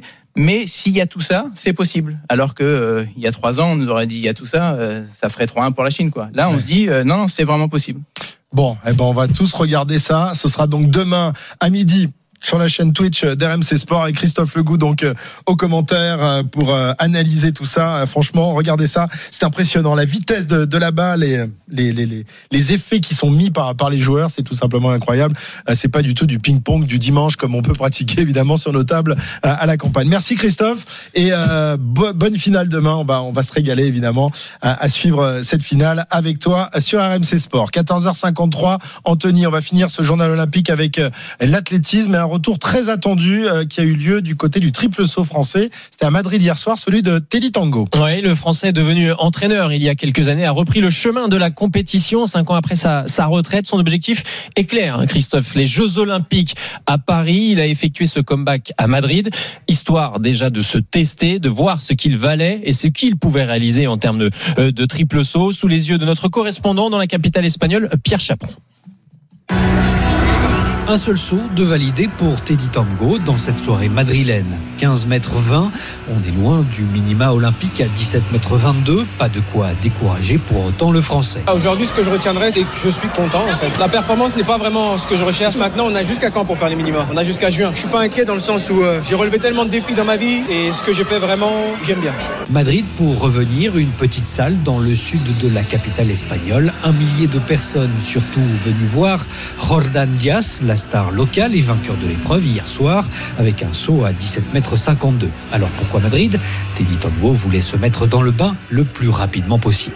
Il me fallait une compétition. Mon but à la base, c'était de sauter en mars parce que, en fait, tout simplement, je voulais d'abord m'occuper de mes athlètes, qu'ils finissent la saison et ensuite j'enchaînais. Sauf qu'à un moment donné, avec l'entraîneur, avec mon équipe, on s'est dit, écoute, saute avant. Il y avait Madrid. On a dit, ok, ça tombe bien. Donc j'ai dit, allons-y. Une partie de son clan l'accompagnait, d'un côté son entraîneur Ivan Pedroso et de l'autre ses athlètes qui l'entraînent comme le champion du monde du triple saut Hugues Fabrice Zango. Le Burkinabé euh, pas étonné de la performance de Tango mais il reste confiant pour la suite. Alors la performance elle est assez anecdotique. Une première compétition c'est extrêmement compliqué. Franchement, euh, est-ce qu'il est dans les temps? Et sur les compètes nous le dirons. Mais franchement le plan par rapport à la première compète est nickel. Ouais, c'est pas gagné mais il fera de son mieux. Soirée mi-figue mi-raisin pour euh, Teddy Tango. Les Jeux Olympiques paraissent encore très loin, mais c'est l'objectif de sa saison. Voilà, Teddy Tamgo euh, qui est encore à un peu plus de 2 mètres des, des minima olympiques, donc il y a encore du, du boulot et du pain sur la planche euh, pour euh, le euh, triple sauteur français. Merci Anthony. Avec plaisir Christophe. Merci beaucoup. Il est 14h55. Julien Brugnot va, va enfin rentrer euh, en piste. là. J'attends, j'écoute. Je, je sens, je sens qu'il gratte hein, la terre. là, Le top taureau 14 est très à- intéressant, mais attention à ce match Ah, Irlande-Irlande-Pays ouais, ouais, ouais, exactement. Le top 14, le tournoi destination, des doublons en veux-tu, en voilà. Et bon, il y en a un beau cet après-midi. Et puis euh, également du foot avec le match entre Saint-Etienne et Annecy. Le coup d'envoi est imminent. On va retrouver Edouard G. C'est un peu son, son match de. son- son- le GICO en quelque sorte, hein, entre sa région et, et d'origine et la région où il habite. 14h56. On revient dans un instant, juste après les infos de, de 15. Tout de suite. RMC, Intégral Sport. RMC Intégral Sport. Christophe Cessieux. 15h03 sur RMC, c'est parti pour euh, les directs, euh, notamment rugby et foot au programme cet après-midi. Julien Brugnot m'accompagne. Salut Julien. Bonjour Christophe. Avec donc euh, du doublon, en veux-tu, en voilà. Un beau doublon, un vrai doublon. On les aime ces doublons, non Oh, C'est une période qu'on on adore, on a des matchs de rugby un peu partout, euh, des matchs internationaux avec le, le tournoi des, des six nations. C'est la troisième journée avec euh, le match entre euh, l'Irlande et le Pays de Galles qui va débuter dans, dans une petite dizaine de minutes. Et puis le top 14 avec une journée complète. C'est la 16e aujourd'hui et ce week-end de, de ce top 14. Le premier match de la journée intéresse Montpellier et Bayonne. On va tout de suite partir à Montpellier retrouver Julien Landry qui va nous commenter le match. Salut mon Julien. Salut Christophe, salut Julien. C'est parti très fort déjà à Montpellier avec un premier essai pour les Montpellierins dès la deuxième minute signé euh, Cobus Reynard sur un fond d'alignement hein, mal capté par euh, les Montpellierins. Pourtant Linouchi, euh, capitaine du MHR, mais derrière Monsieur Reynal estimait qu'il n'y avait pas en avant. Et Cobus Reynard, on l'a vu la semaine dernière, il a des cannes au Racing quand il part derrière le dos de la défense. Il est quasiment irrattrapable, le champion du monde sud-africain. Et il a été derrière les poteaux pour marquer le premier essai du MHR et confirmer le mieux quand même Montpellierin depuis quelques semaines. Ça fait euh, trois- quatre victoires sur les six derniers matchs, Christophe, pour les Montpellierins, avec euh, notamment une défaite à Lyon, une défaite euh, ric-rac du côté de la Rochelle. Et puis les la victoire, Montpellierins vont Racing, mieux. euh, la victoire au Racing la semaine dernière leur a fait le plus grand bien avec le point bonus en plus. ça, Ouais, et puis euh, en plus, le, ouais, une- un succès probant pour les euh, pour les Montpellierins qui vont mieux, qui ont quitté la dernière place au classement depuis la première fois depuis 10 journées et qui pourraient ce soir, en cas de résultat favorable, quitter même la zone rouge. Donc évidemment, les, les Montpellierins ont envie euh, de marquer euh, ces euh, Bayonnais qui ont fait un petit peu tourner eux avant de venir dans les rois, avec notamment Camille Lopez euh, qui est euh, sur le banc et on est parti donc depuis euh, 4 minutes ici au GGL, euh, 3-0, euh, 7-0 pour les Montpellierins qui vont en plus récupérer une pénalité dans leur 22 mètres parce que tout va mieux pour les Montpellierins, la conquête, la défense offensivement. Cette équipe depuis l'arrivée de Bernard, elle est quand même transfigurée. Ouais, ça a mis du temps, mais effectivement, on voit les, les- les changements petit à petit s'opérer dans cette équipe de, de Montpellier qui ne présente plus du tout les, les mêmes carences qu'en début de saison. euh, Ah, bien sûr, mais déjà Colazo l'avait dit, l'a très bien expliqué, déjà revenir sur les fondamentaux, une grosse défense et une grosse conquête. On a vu hein, notamment sur euh, l'illustration parfaite, c'est la victoire au Racing. hein. Ils se sont appuyés sur une défense féroce et surtout un pack. Ils ont concassé le, Mhm. le pack francilien, ce qui a amené la victoire, une victoire avec bonus parce que rappelez-vous le scénario. Ils ont été hein, chercher le- ce point de bonus. Le pack francilien est démonté comme ça, ça doit te faire mal à toi, Et écoute, je mets mes émotions personnelles de côté, mais effectivement, j'étais pas très content. Non, non, mais la dernière action, elle est, elle est, elle est symptomatique. Ils ont été chercher les- le- l'essai du nouveau joueur Tolofoa qui les a rejoints, euh, qui leur amène le point de bonus sur un, un des leaders du championnat. Non, c'était vraiment un match fédéral, enfin révélateur en tout cas de l'état de forme au- du moment. Et oui, cette équipe de, de Montpellier qui évidemment pour l'instant est toujours dans la zone rouge, mais qui, euh, euh, s'il s'impose cet après-midi euh, et combiné à quelques résultats qui pourraient leur être euh, favorables, pourrait euh, rapidement s'en éloigner. Bon, évidemment, Julien, pour aller chercher euh, une place pour les playoffs, ça va être compliqué quand même. hein. Non, non, mais ça, évidemment, ça va être compliqué, mais on en est très loin pour les Montpellierins. Déjà se maintenir. Après, ils sont toujours qualifiés dans le challenge européen. On se rappelle qu'il y a trois ans, l'année avant de devenir champion de France, c'était une saison aussi galère, ou alors avec le départ de Garbajosa, l'arrivée de Saint-André, et ils avaient réussi à se maintenir à 2-3 journées de la fin, aller décrocher euh, ce titre européen. Alors évidemment, la petite Coupe d'Europe, mais ils avaient construit aussi autour de ça. Donc évidemment, la qualification, là, c'est euh, irréalisable, mais les Montpellierins ont un mini championnat à jouer à domicile avec la réception de Lyon, la réception de Perpignan, la réception de Bayonne cet après-midi, un déplacement à Oyonnax la semaine prochaine et les Montpellierins clairement ne parlent pas de qualification. Alors après, on sait que ça peut aller très vite dans un championnat euh, très serré ou si tu commences à enchaîner des victoires, mais les Montpellierins sont des années-lumière d'espérer une qualification. Déjà, Non, c'est se maintenir sereinement Mais- et préparer déjà la saison prochaine. Julien, ils ont un autre objectif, parce qu'ils ont quand même pris un, un- c'est un choix fort quand même de mettre souvent des, des, des non-gifs sur le terrain pour Ouais. aller chercher les points. Mais c'est vrai qu'en fin de saison, quand même, s'ils veulent pas attaquer la saison prochaine avec des points en moins, va falloir quand même qu'ils régularisent, euh, la situation des gifs quand même. Oui, après Julien, très honnêtement, ils ont 7 gifs de retard, les Montpellierins, aujourd'hui sur la feuille Ah de oui, match. c'est ça. Et ça va leur coûter cher en point Non mais, non non, non, mais ça veut dire 7 gifs de retard. Ça veut dire que Julien, s'ils sont maintenus, euh, 7 ou 8 gifs de retard, s'ils sont maintenus euh, dans 3 semaines ou s'ils ont fait, On ils vont pouvoir ils faire un match. tricadé. Ils vont pouvoir faire un match à vide en envoyant 23 gifs sur la feuille de match, euh, par exemple Ah ouais. euh, à Toulon. Et du coup, bah, tu vas avoir rattrapé ton retard. Alors oui, évidemment, le chiffre aujourd'hui, il est impressionnant, mais en fait, il y a que 8 gifs en manque sur euh, Ah, l'intégralité on n'en parlait pas en cours de saison, euh, parce qu'on est, ça. quand même sur la deuxième partie de saison, mais Toulon l'a payé très cher. évidemment. dernière en fin de saison, parce qu'ils ont Oui, dû parce faire qu'ils avaient tourner été au obligés de faire Racing tourner, ouais, ouais. et ça leur a Ouais, coûté la de- qualification dans le top des 6. objectifs de fin de saison. Mais après, ça fait 6 points de pénalité en fin de saison si, tu si respectes tu, pas le, si le tu quota. t'accroches pour aller euh, pour aller chercher une place euh, dans les playoffs, évidemment tu peux pas envoyer l'équipe l'équipe hein, Exactement, c'est ce pas que, ce possible. que hein. Toulon a dû, c'était mal passé au niveau des supporters, mais Toulon était obligé pour pas démarrer la saison avec moins, c'était moins 6 points, il me semblait,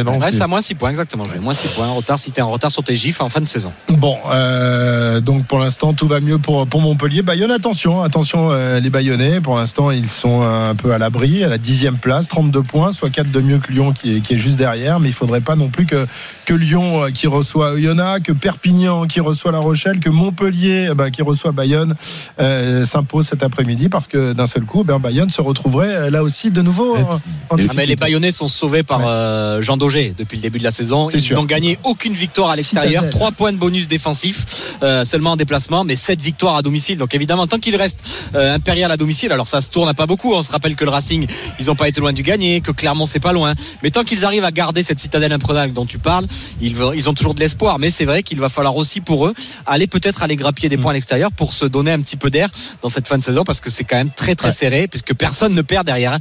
Euh, Perpignan enchaîne les performances, euh, Lyon est revenu. Et c'est vrai que c'est un championnat très serré cette saison. La citadelle basque. Merci Julien. On revient vers toi dans un instant. Nous partons à Saint-Etienne. Là aussi, c'est parti très vite. Édouard G. 10 minutes de jeu et. Saint-Etienne. Bonjour, j'ai même pas le temps de vous dire bonjour, euh, Julien Christophe et l'autre Julien. Euh, 1-0 pour les Verts, leur première euh, action, le déboulé de Dylan Chambos et la remise pour euh, Irvine Cardona euh, qui de l'intérieur du pied. Il était un petit peu tout seul, abandonné par Mahop, le défenseur euh, annécien. Et ça fait donc 1-0 pour des Verts qui jusque-là, messieurs, étaient un petit peu blackboulés par euh, les Hauts-Savoyards. Et j'étais totalement objectif quand j'allais vous dire ça.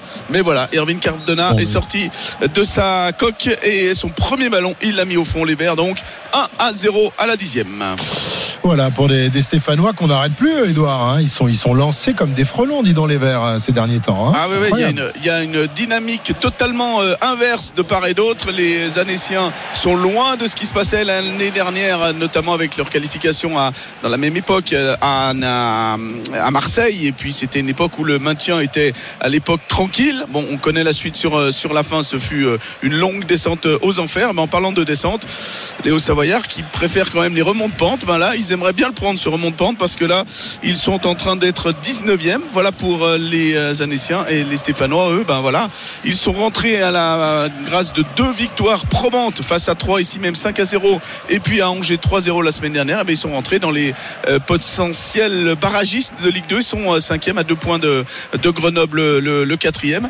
Et avec pour l'instant cette victoire qui est là, à- au bout de 11 minutes, ça veut rien dire, mais en tout cas, ils ont continué cette dynamique sous le soleil ici à Geoffroy Guichard. Donc 1 à 0, Irvine Cardona qui avait marqué déjà deux buts la semaine dernière, qui récidive. Merci Edouard. On va aller voir d'autres verts qui vont entrer sur la pelouse. Ils y sont déjà sur la pelouse de la Viva Stadium à Dublin. Les Irlandais, cette incroyable équipe qui euh, domine le tournoi Destination et qui affronte les Rouges du Pays de Galles. On va suivre la, la rencontre avec Edgar Grollo. Salut Edgar. Ah, c'est Clément, dommage. Ah, c'est Christophe. Clément, pardon. C'est vrai, j'ai oublié de faire le petit changement. Eh oui, Clément. Brossard, mais t'as raison. C'est même le- chose, c'est le même match et c'est le plus important entre, entre les Irlandais et les, et les Gallois. Julien Christophe, salut à vous deux.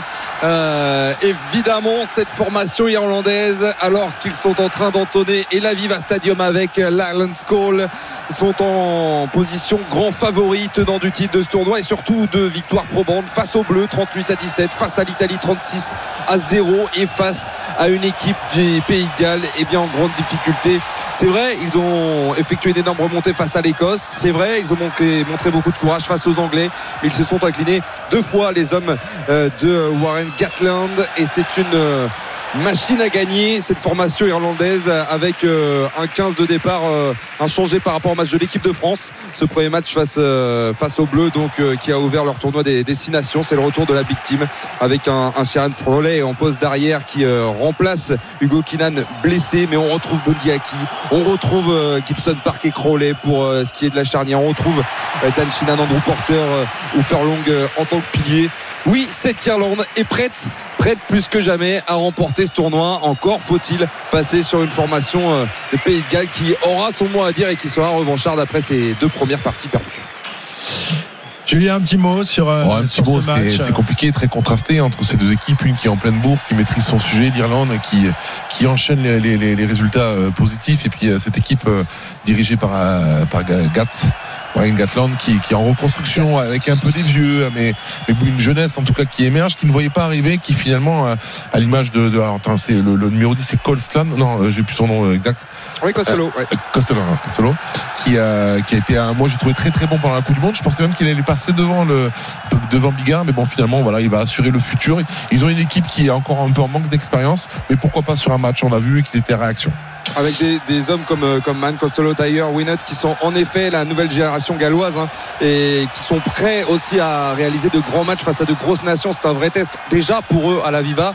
Euh, ils n'ont plus gagné à Dublin depuis 2012. Ces Gallois, quand je vous parlais de revanche, c'est peut-être le moment ou jamais. La revanche des Gallois, enfin j'y crois à moyen quand même, moi je sais pas. euh, Non, bah non, moi j'y crois pas du tout.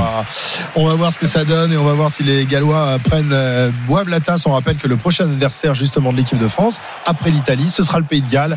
Donc un jour à, à Cardiff dans ce Millennium Stadium. C'est toujours euh, évidemment très difficile d'a- d'aller gagner. L'autre match de ce tournoi, mis à part le France-Italie de demain, ce sera tout à l'heure à 17h45. C'est le match phare de la journée entre l'Écosse et, et l'Angleterre, la fameuse Calcutta Cup. Euh, qui depuis quelques années revient très souvent à, à l'Écosse, Ouais, en tout ouais. cas hein, les Écossais qui sont très en forme également en ce moment. Et on espère la semaine dernière, on était pour l'équipe de France là. Euh, allez, come on Scotland, battez, euh, battez-nous ces, ces Anglais.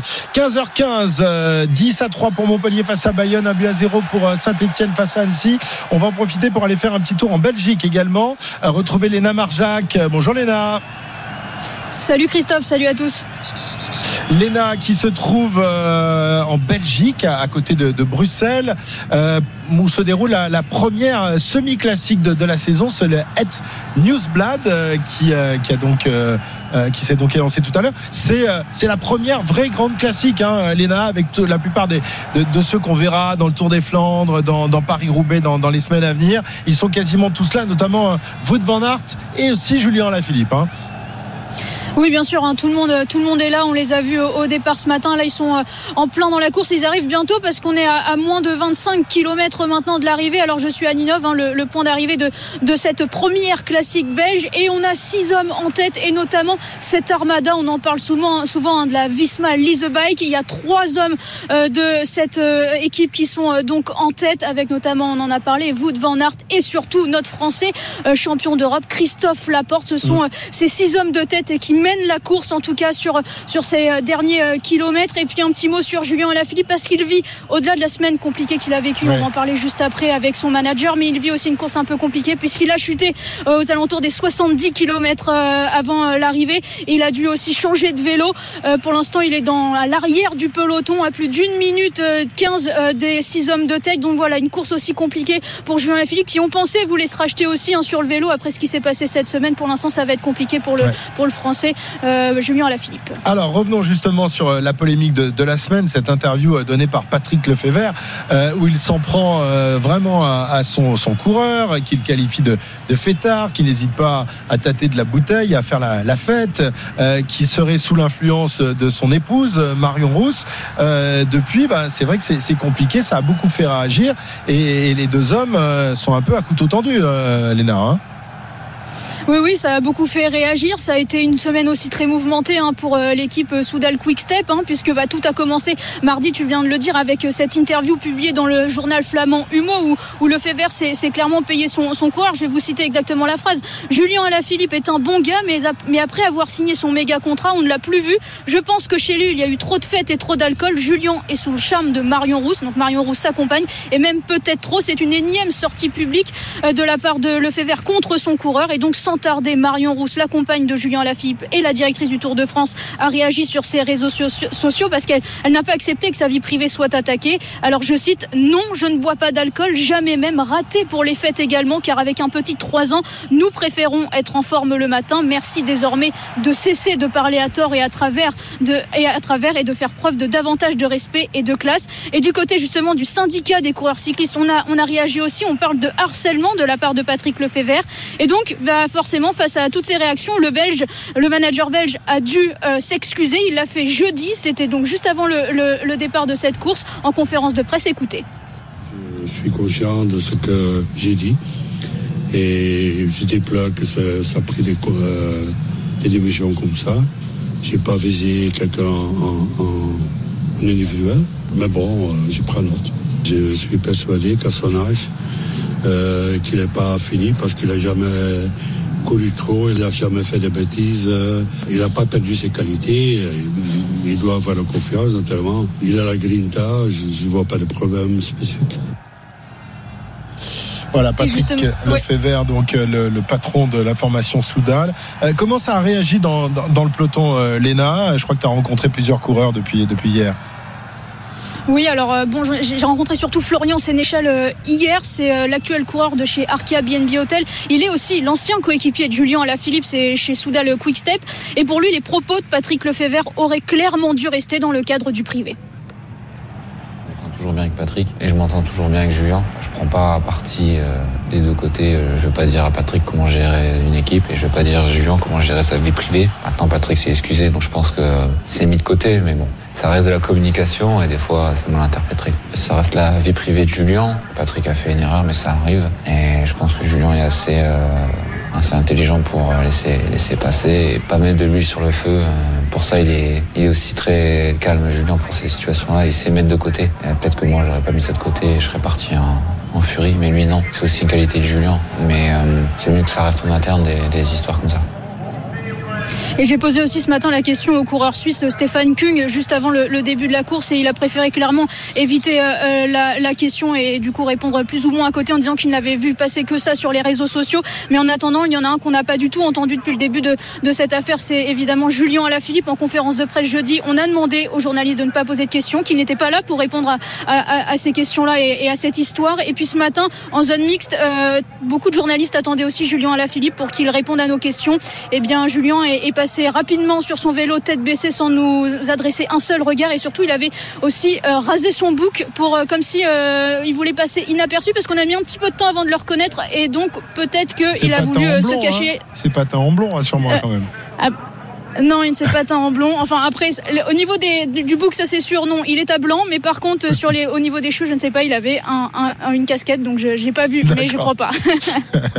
Très bien, merci beaucoup euh, Léna. On suit évidemment la- l'arrivée de cette euh, première classique, la Newsblad, avec euh, Christophe Laporte, avec Wout van Aert. euh, euh, l'arrivée dans quelques kilomètres et évidemment on suit cette histoire euh, euh, à la Philippe Lefebvre avec beaucoup d'attention. Merci Léna, en direct euh, de Belgique, donc Merci. au départ de la Het Newsblad, 15h21.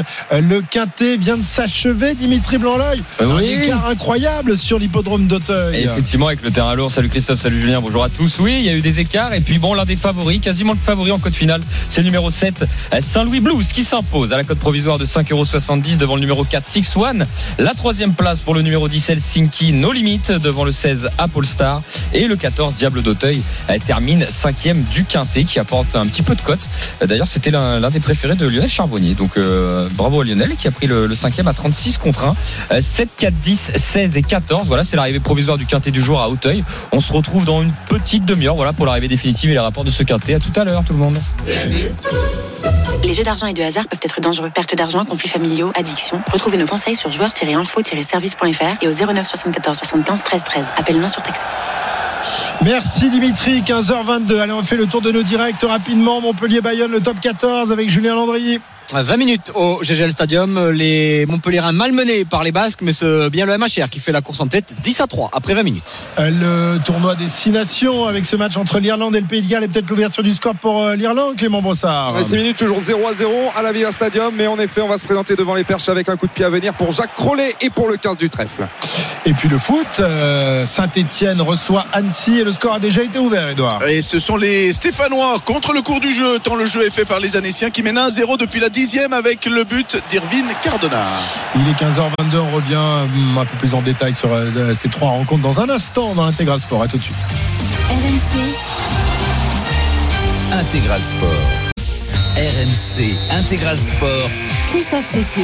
15h26, peut-être le premier essai irlandais. Clément, ils sont tout proches, les Irlandais. Et non, but de- du Pays de Galles. À 3 mètres peut-être 3-0 Recule, déjà pour l'Irlande après le coup de pied à 42 mètres face au perche inscrit euh, par Jacques Crowley le coup de sifflet euh, de la part de l'arbitre italien Andrea Piardi pour euh, rendre le ballon aux Gallois on était à 2-3 mètres de euh, la zone d'embut c'est très très compliqué décidément pour euh, cette formation galloise depuis maintenant 10 minutes il faut à chaque fois 3-4 Gallois pour essayer de stopper les offensives irlandaises ça Ah, combine en touche ça gratte aussi pas tout cas mal. Gallois. hein. Ils y mettent du cœur. En tout cas, on voit beaucoup d'intensité, notamment cette première pénalité. Ouais, pour l'instant, mais après, bon, les Irlandais, c'est tellement. on a vu la, la sortie de camp par James Lowe avec son pied gauche. Après derrière, ça récupère pénalité. Enfin, c'est tout- c'est tout millimétré. On a l'impression que les matchs des, des Irlandais sont toujours les mêmes. C'est tellement bien construit, c'est tellement bien. Cette empreinte qu'ils mettent sur les matchs est incroyable. Un rouleau compresseur, cette équipe euh, d'Irlande. Et les combinaisons aussi, Julien, Ouais. combinaisons Ah, en touche, c'est- etc. c'est le- propre, hein, c'est tout millimétré. fluidité incroyable. Ouais. Et donc, euh, on en est toujours à 3-0 après 11 minutes de jeu. 3-0 pour, euh, le- pour l'Irlande face au Pays de Galles. Les, les Irlandais qui vont introduire dans cette euh, mêlée, qui vont sans doute euh, pouvoir se, dégager. Le rugby, c'est également le top 14. Montpellier reçoit Bayonne. Julien Landry, 26 minutes. Et euh, un écart pas encore définitif pour les Montpelliérains. hein. Non, non, les Montpelliérains qui étaient très bien rentrés dans cette partie avec l'essai de, Cobus Reinhardt dès la deuxième minute, mais depuis les Montpelliérains malmenés par les Basques qui ont l'occupation, qui ont même la possession, mais ça manque un petit peu d'efficacité, notamment en conquête côté des Basques qui ont perdu euh, des ballons en, en touche, notamment trois déjà ballons perdus en touche, deux ballons volés euh, sur les, les mêlées. Et c'est vrai que sans une conquête plus propre, les Basques euh, vont rentrer Fanny, mais attention aux Montpelliérains qui n'ont pas l'air trop dans leur assiette pour moi, Julien. On les avait Ouais. vu étincelants la semaine dernière. Pour moi, c'est très très approximatif le jeu du MHR. Ah, je te rejoins. C'est vrai qu'aujourd'hui, on les voyait un peu plus flamboyants. Ils ont très très bien attaqué ce match. Mais bon, j'ai l'impression que les Bayonnais hein, jouent sans complexe, Ouais. arrivent à, à Effectivement, tu le disais, hein, le secteur de la touche est un peu défaillant. Trois, trois lancers perdus. Et après, il y a quelques pertes de balles dans- quand ils récupèrent des ballons notamment. Mais bon, ils sont quand même euh, assez intéressants. Ils proposent du jeu et puis ils occupent, ils occupent le temps le camp Montpellierin. Et ça, ça fatigue les Montpelliérains. Ouais, même si là les Montpelliérains sont repartis à l'offensive avec euh, encore une fois une très bonne mêlée comme la semaine dernière du côté du, Racing qui a avancé les Montpelliérains euh, qui euh, éjectent le ballon avec euh, au milieu du terrain sur la ligne euh, des 40 mètres on va aller insister euh, dans le même sens avec euh, Yann Serfontaine qui sert à hauteur non finalement dans le dos Gabriel Ngandébé avec Denardi Denardi pour Benlam Benlam euh, en bout de son aile qui va aller défier avancer euh, et on, on insiste pour les Montpelliérains on essaie de mettre de la vitesse enfin dans le jeu une première situation pour les Montpelliérains attention à ce gros plaquage euh, légèrement retourné tomber sur Julien, Julien, on t'entend très mal. Là, il y a la, la ligne est en, on est en train de te perdre. Donc euh, pour l'instant, tu ressens la Dark Vador. Donc on va, on va quitter Dark Vador et on va le récupérer parlait des voix, dans- justement. dans un instant. Pas agréable celle-là. Ah, attention parce que justement les, les Montpelliérains, c'est juste à ce moment-là qu'ils Eh vont ben, aller marquer l'essai. Et c'est pour Montpellier. Le Mossin partie. qui, euh, qui vient finir, qui était à l'origine en tout cas de, de cette action et qui vient finir une magnifique offensive après avoir justement percé cette défense, euh, cette défense bayonnaise. Et voilà, il vient finir le coup. On les sentait un peu moins bien, mais bon, comme quoi les Montpellierins, ils arrivent à se, retr- à se retrouver en tout cas dans les dans les preuves de force hein, quand c'est dans l'axe. Ils ont les joueurs pour et ils arrivent à faire la différence. Voilà Montpellier qui euh, inscrit donc ce magnifique essai 15 à 6 désormais pour Montpellier avec la transformation à suivre. Le foot, Edouard, pas transformé en Dark Vador, j'espère. Non, tout Non, va non, bien. non, non, non, non. La voix tient elle n'est pas forcément là, mais euh, c'est pas encore Darvador. Euh, 30 minutes de jeu, toujours un 0 pour euh, des Verts inspirés. Vous parliez tout à l'heure du, du jeu, Julien, de, de l'Irlande bien huilé. Ben, on a l'impression que du côté de Saint-Etienne, c'est un petit peu ça. Rouleau compresseur, efficace. On a vu bah, pour l'instant un seul tir cadré, un but. Il y a eu d'autres occasions, mais un petit peu plus flou pour euh, le- les, Verts. Quant aux euh, Anéciens, ben, eux, ils sont euh, en plein doute, en plein manque de confiance. Ça se voit clairement. hein. Je vous parlais des deux dynamiques, une qui est à la hausse, celle de Saint-Etienne, l'autre qui est à la baisse, celle des euh, Hauts-Savoyards. Et bien là, ça se voit dans le dernier geste, même dans l'avant-dernier, on n'est pas assez précis. Si bien qu'il y a quelques occasions qui auraient pu être transformées, notamment un coup franc mal joué par Candil, notamment un face-à-face avec euh, euh, Camara pour l'attaquant euh. Mais voilà, finalement, euh, pour l'instant, ce sont toujours les Verts qui sortent euh, gagnant des, des duels et qui ont les contres favorables. Et ça fait donc 1 à 0. Je dis pas que le score pour l'instant c'est un hold-up, mais en tout cas pour l'instant, le jeu proposé est anécien, mais l'efficacité, elle est verte.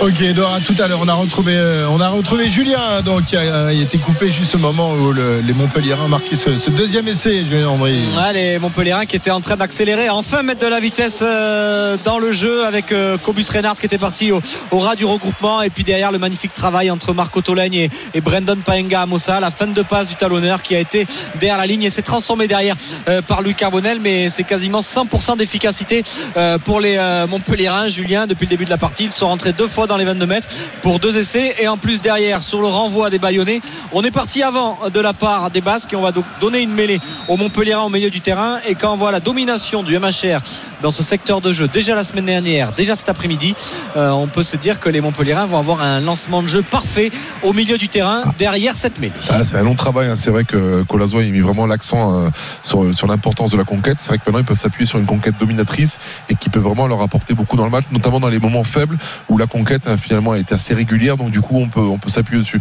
Mais tu as cité deux joueurs pour moi qui sont hyper importants. Hein. Cobus Rena qui, est- qui qui pèse beaucoup hein, pour la défense, qui qui est- qui a- qu'il faut surveiller en permanence. Mais un autre joueur, un Marco Tolaine qui n'était pas dans, dans les papiers avant et qui bizarrement depuis qu'il joue alors, troisième ligne euh, qu'on connaît très bien, excellent, ou seconde ligne hein, certainement pour compenser un peu des, des manques et, amène beaucoup en tout cas à cette équipe et on le sent en tout cas avec euh, beaucoup de plaisir à, à jouer rugby et c'est un joueur qui devient qui se révèle excellent. Ouais, qui va d'ailleurs prolonger euh, son contrat du côté de Montpellier, qui n'était pas forcément dans les petits papiers euh, de Richard Coqueril et de Jean-Baptiste Elissade. Et c'est vrai, tu l'as dit, relancé par euh, le staff. Il faut aussi louer du coup la, la qualité du staff. Alors le staff pléthorique, hein, c'est vrai qu'il y a un spécialiste pour chaque domaine. C'est Didier Bess en charge de la mêlée, Antoine Batut en charge de la touche, Christian Labitte en charge des attitudes au contact. C'est vrai qu'il y a un staff pléthorique, mais au moins on y voit les effets aujourd'hui du côté de, de Montpellier avec euh, chaque euh, secteur travaillé spécifiquement.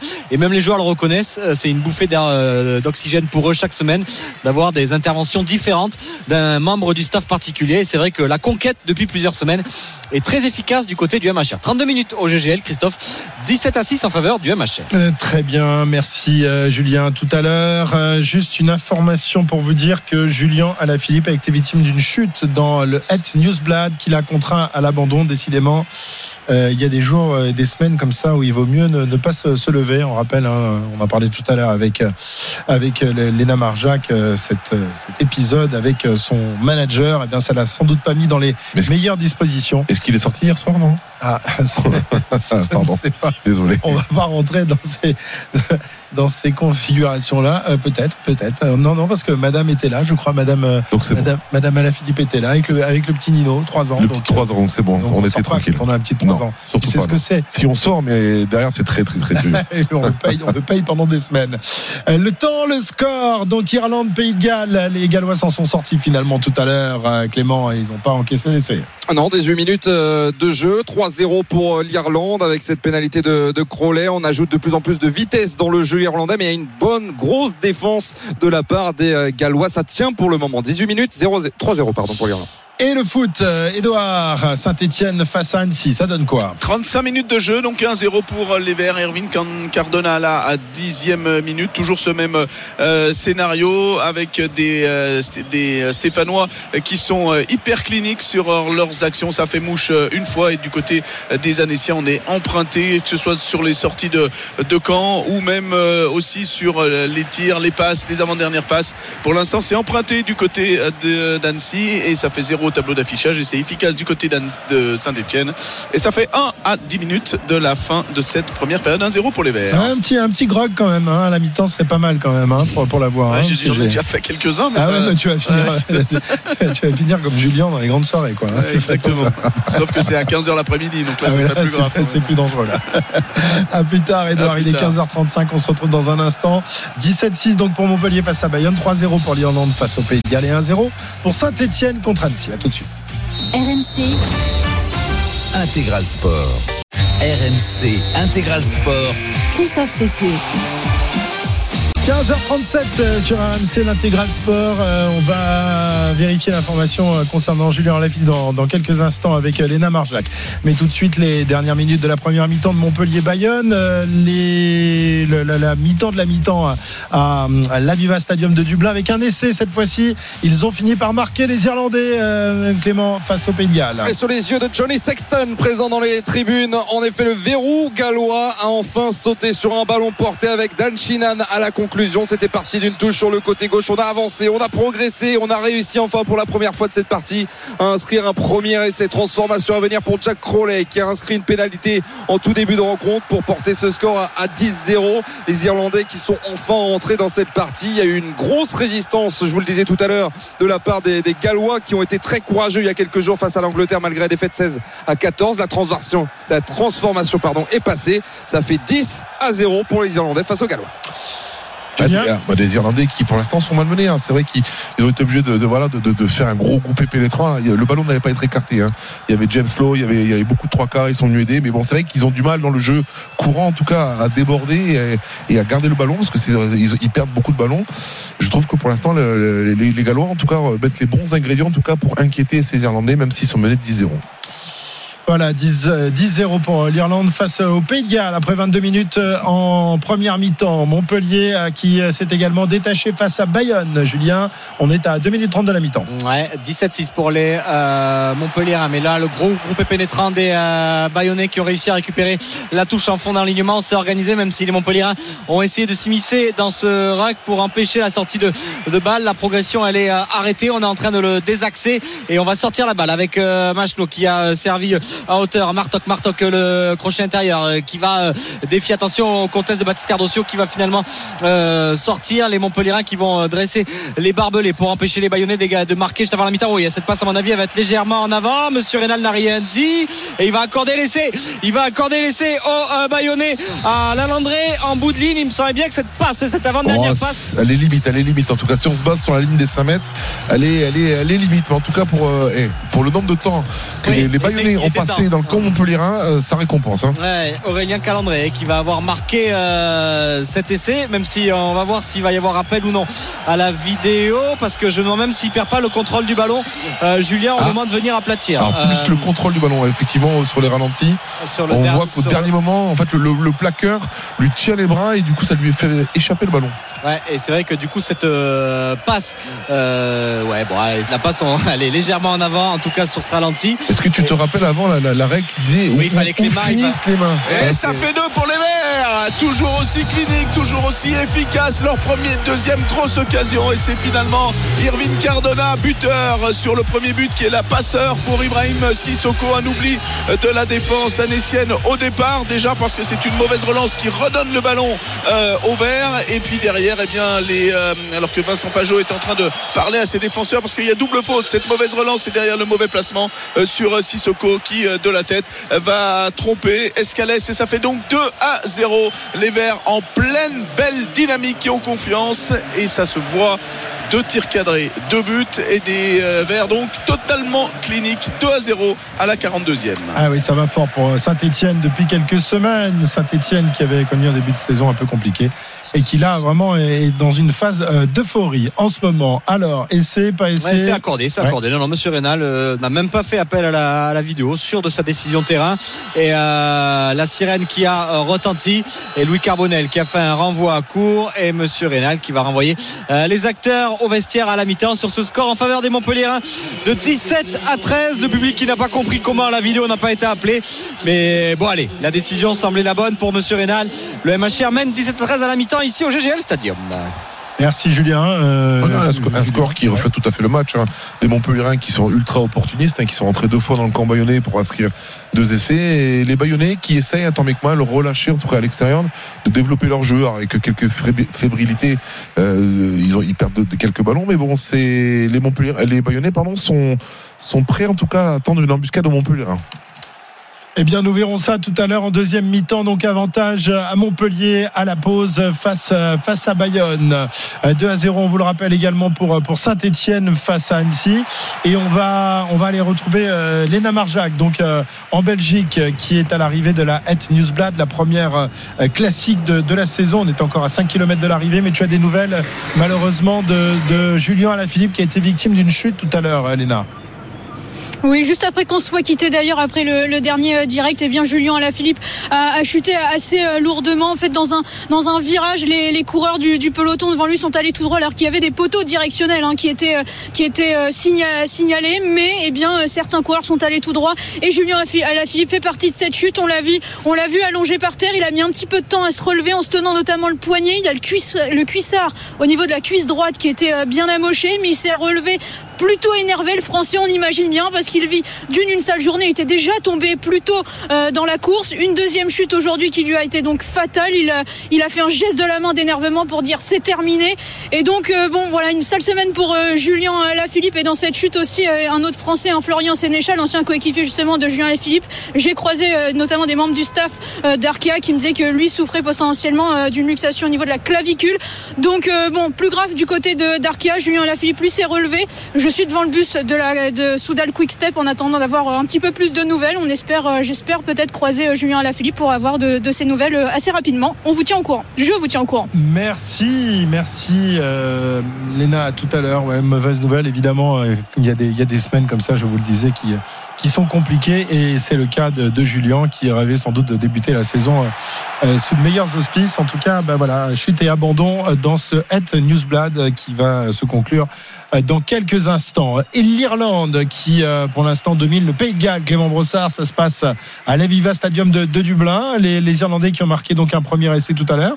Enfin, il a été long à se dessiner quand même ce premier essai. Loin d'être euh, transcendant, ces joueurs du 15 du trèfle aujourd'hui à l'Alia Stadium. 28 minutes de jeu, 10 à 0 pour euh, l'Irlande. L'essai du talonneur de Leinster, Dan Sheehan. Mais on a une belle opposition en face. Une équipe galloise euh, valeureuse qui euh, perturbe aussi la touche irlandaise. hein. Déjà deux touches euh, perdues. Ouais, deux touches pour le 15 perdues, c'est très très rare. D'ailleurs, Ah je sais pas la statistique, mais tellement c'est huilé, c'est millimétré. Je pense, que ça fait très longtemps qu'ils n'ont pas perdu autant de touches euh, lors d'un match international. Mais bon, mais c'est vrai que pour l'instant, les Irlandais s'appuient sur une conquête, notamment la mêlée qui est, plutôt dominante, et après euh, le, combat physique parce que ils n'arrivent pas à développer leur jeu tellement ils sont pris à la gorge par cette équipe galloise. largement dominante même cette mêlée euh, on sent que dans les mêlées fermées c'est très très difficile pour le, le 15 du poireau Euh, mêlée à l'instant introduction euh, Pays de Galles justement le ballon qui va pouvoir être ressorti avec un, un bon boulot depuis le début de la partie de, de Thomas Williams souvent très pris rapidement aussi. On est dans les 5 derniers mètres euh, gallois. Les rouges qui essayent de s'en sortir. Pourquoi les rouges? Parce que rouge contre vert couleur traditionnelle. Mais sachez messieurs que c'est la dernière fois qu'on voit un Irlande Pays de Galles avec les couleurs traditionnelles. World Rugby qui a décidé pour une volonté d'inclure les personnes daltoniennes de changer les couleurs. C'est à peu près 300 millions de, de daltoniens dans le dans le monde. Et donc c'est la dernière fois qu'on voit Ah, un Irlande c'est de 1er Galles avril, là, ou non non non c'est vrai Non, c'est vrai. c'est vrai. C'est vrai, bah, c'est incroyable quand même. Euh, c'est quand même des, des images traditionnelles. Alors à l'époque, on avait des, des télés en noir et blanc euh, pour essayer de les, les- les distinguer. Il y en a certains qui mettaient un, un- un short plus foncé, mais là, on va les obliger à, à changer Ouais, de, C'était clair de ou couleur. sombre à l'époque et maintenant, euh, ouais, c'est- on peut Ah. imaginer les, les Gallois en, en noir c'est possible Oh, Ils ont bah, déjà pour les des- puristes, ça va être compliqué. Oui, on l'a déjà vu, on a déjà vu jouer euh, les Gallois en noir. Ouais, Ah non, mais ce sont les, c'est les images du tournoi. Franchement, le vert et le, le, le- Bah oui. le rouge, c'est les, les images traditionnelles du tournoi. Euh, c'est comme quand la, la France joue l'Angleterre. Bon, ça, il y aura pas de problème pour les pour les daltoniens parce que y a Non, mais les Anglais vont pas changer de couleur, rassurez-moi. Non, non, non, les- en plus, il y y y a tout, y a tout un, un- Oui, alors maintenant aussi, il y a un autre, euh, un autre changement, c'est-à-dire qu'avant, l'équipe euh, qui, qui recevait euh, offrait à son adversaire la possibilité de jouer avec son maillot, avec ses couleurs habituelles. Désormais, c'est fini. Il n'y a plus d'avantage de se déplacer. Donc, c'est pour ça, c'est la raison pour laquelle les Français seront en bleu demain face à l'Italie. L'Italie qui devra avoir une autre couleur. Et c'est la raison pour laquelle les Français étaient en blanc en Écosse il y a 15 jours euh, face à, face à l'Écosse. Alors que d'habitude, c'est l'Écosse qui cédait à ses couleurs, puisque ce sont des couleurs assez proches, les deux bleus, euh, écossais et français. Voilà, tout change, tout bouge, mais bon, c'est c'est bien dommage parce que ces, ces images-là de, de, de Gallois et d'Irlandais, on... bah, c'est mythique. voilà, c'est les, les ça veut dire que Pays Galles France aussi pourrait changer a priori parce qu'il Ah me bah semble, oui, pas de raison, bêtises, que le bleu et le rouge se confondent aussi pour les daltoniens. Euh, donc on pourrait aussi avoir une équipe de France en, en en blanc. blanc. En blanc. Mais c'est c'est une association qui, qui, a- qui s'est C'est World plaint. Rugby, c'est une décision de World Rugby. Ah, d'accord. Ah, T'es pas assez déconstruit, Julien. Non, désolé. hein. Touche, messieurs, dans les 5 Allez. derniers mètres. Irlandais, peut-être un, un deuxième essai à venir pour euh, le 15 du trèfle. Évidemment, le talonneur Dan Shinan, marqueur, euh, qui euh, va pouvoir lancer ce ballon groupe pénétrant à nouveau. Les euh, gestes de la main de la part de Andrea Piardi, l'arbitre de cette rencontre. Mais le ballon est toujours dans euh, les mains du talonneur Dan Shinan, qui va pouvoir écarter désormais avec euh, Gibson Park euh, pour euh, essayer d'aplatir ou presque. On est à 2 mètres désormais, ça risque d'être compliqué euh, de tenir la cadence pour euh, les euh, Gallois. Nouvelle percussion. On rentre, on va passer derrière la ligne. Non, pas encore. Un petit effort encore pour les, les Irlandais à 30 cm désormais de la zone. On fait jouer les gros. On apporte beaucoup avec Gibson Park qui essaye de trouver ce ballon qui va pouvoir le ressortir. On est euh, au niveau des, des poteaux. On va passer certainement entre les perches. Ah, Une hein. ressortie de Gibson Park. Grosse défense de la part du 15 gallois. Et on s'arrache pour essayer de repousser l'échéance. Gibson Park à nouveau. On est passé de la gauche vers la droite. La longue sautée pour avertir euh, là-bas un délié sur le côté droit. Ça va passer. Recule, Non, ça va être compliqué. Ça va être très Ah, compliqué. Gibson Park, hein, c'était vraiment un peu à la, passe du lâche. hein. Ils avaient aucune solution. Ils ont été à essayer d'aller chercher les, les ailiers, mais bon. Il continue avec Peter O'Mahony, désormais le capitaine. Nouvelle percussion de Josh Van Der Flier qui était absent face aux Italiens, qui est de retour dans le 15 irlandais avec la nouvelle percussion. Une nouvelle fois de Silan Doris. On, est, on a reculé dans quelques mètres pour les, les Irlandais, mais on va à, à nouveau tenter sa chance avec Gibson Park pour écarter sur le côté gauche désormais. Ça va passer, ça va passer en bout de ligne pour euh, James Slow, euh, le joueur de Leinster qui va inscrire le deuxième essai irlandais. On le sentait venir, ça a mis du temps, c'est vrai, grosse défense galloise. Elle a plié, elle a plié et puis elle a craqué. 15 à 0 pour l'Irlande. 32 minutes de jeu à la Viva Stadium. Ouais, quel- quel- enfin, honnêtement, les Gallois sont héroïques hein, sur cette défense. Ils ont réussi à les faire reculer. Voilà, il suffit juste d'un dernier défenseur hein, qui est sur Encho. Hein, c'est sur Encho, c'est sur euh, Nash. Non, c'est Nash qui C'est fait la passe à, à Une passe un peu euh, chanceuse hein, parce qu'elle serait en avant, ce serait pareil. Mais en tout cas, bon, les Gallois, en tout cas, montrent un joli visage sur ce match. Je pense que les Irlandais, c'est pas le, le, le- le match aussi tranquille qu'ils s'attendaient. 15-0 et transformation à, venir dans quelques instants. Euh, excentré évidemment puisque cet essai il est en bout de ligne. Ce sera pour euh, Jack Crowley, euh, le demi d'ouverture de Munster qui pour l'instant est à 100% de réussite au pied. Ça met du temps à se dessiner mais l'Irlande toujours intraitable quand il s'agit d'être présent tournoi destination bien sûr puisqu'on se souvient de l'échec des quarts de finale de la Coupe du Monde. Tout, part encore une fois sur une, épreuve de force l'année avant et qui après a amené à ces, multiples temps de jeu. Mais bon, c'est encore une fois, c'est le défi physique qui a, qui a pris le dessus sur ce match. avec Andrew Porter à très présent aussi le, le pilier euh, gauche de cette formation euh, que moi je préférais cheveux longs il était plus reconnaissable. Ah, il avait du style un peu, il avait, euh, il avait beaucoup de comme style, Marler. ouais, un petit peu babos.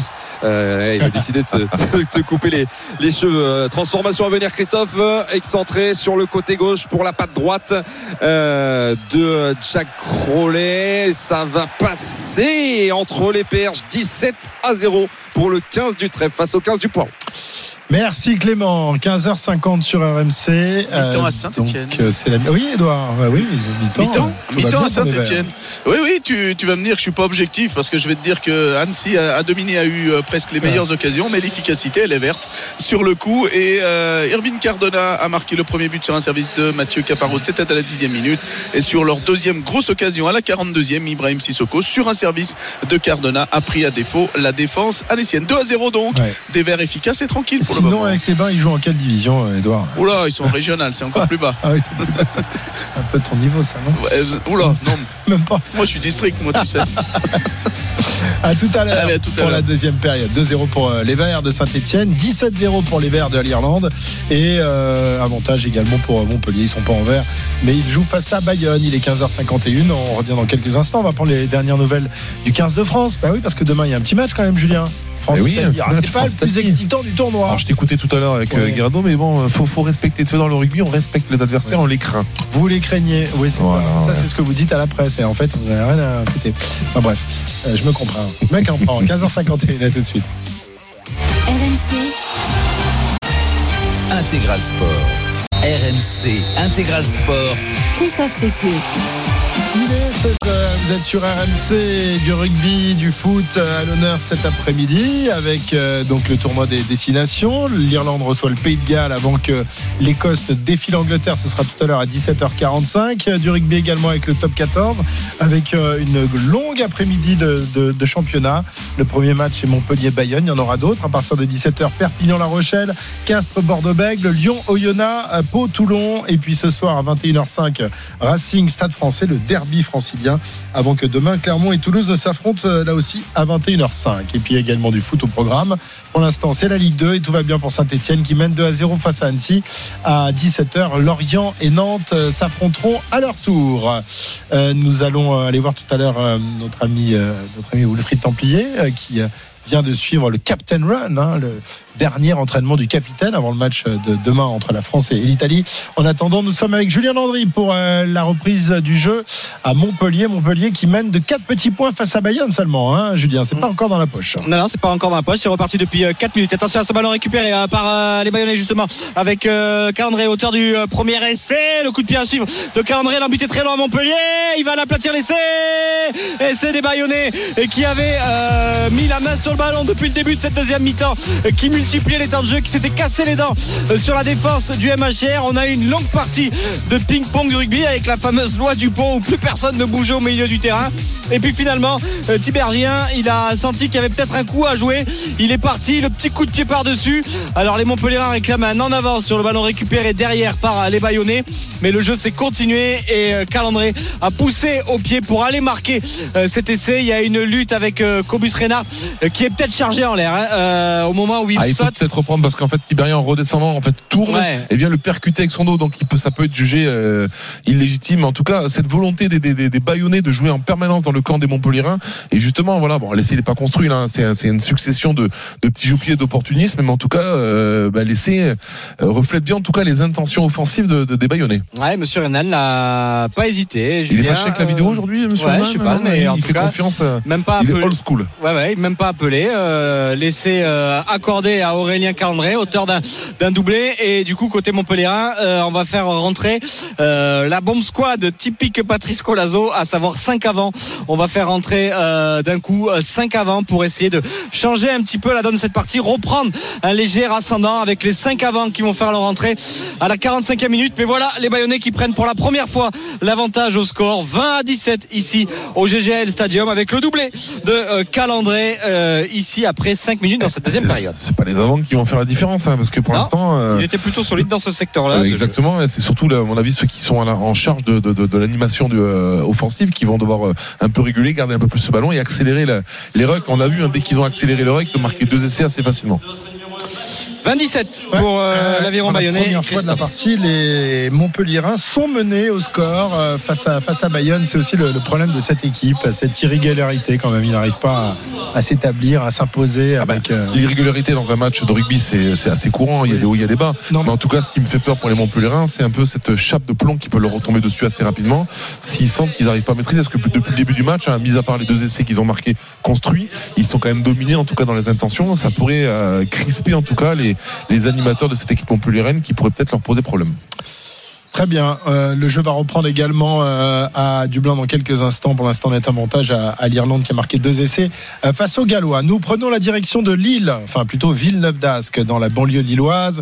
C'est là que se trouve le stade Pierre-Mauroy et c'est là que les joueurs de l'équipe de France se sont entraînés tout à l'heure à 24 heures euh, du coup d'envoi de leur match face à l'Italie. Ce sera le troisième match de l'équipe de France dans ce tournoi après la défaite face à l'Irlande et la victoire il y a 15 jours face à l'Écosse. Donc l'Italie, l'adversaire le moins redoutable, pourrait-on dire, euh, de, de ce tournoi, vu ce qui s'est passé la dernière fois, en tout cas, Julien. Effectivement, Ouais. après, autre contexte, Nos- on était nos en pleine confiance. mis une belle danse. au- Tout à l'heure, je voulais te répondre par rapport à ce que vous aviez dit pendant les grandes gueules du sport, mais c'est vrai que les Italiens, eux, c'était leur dernier match.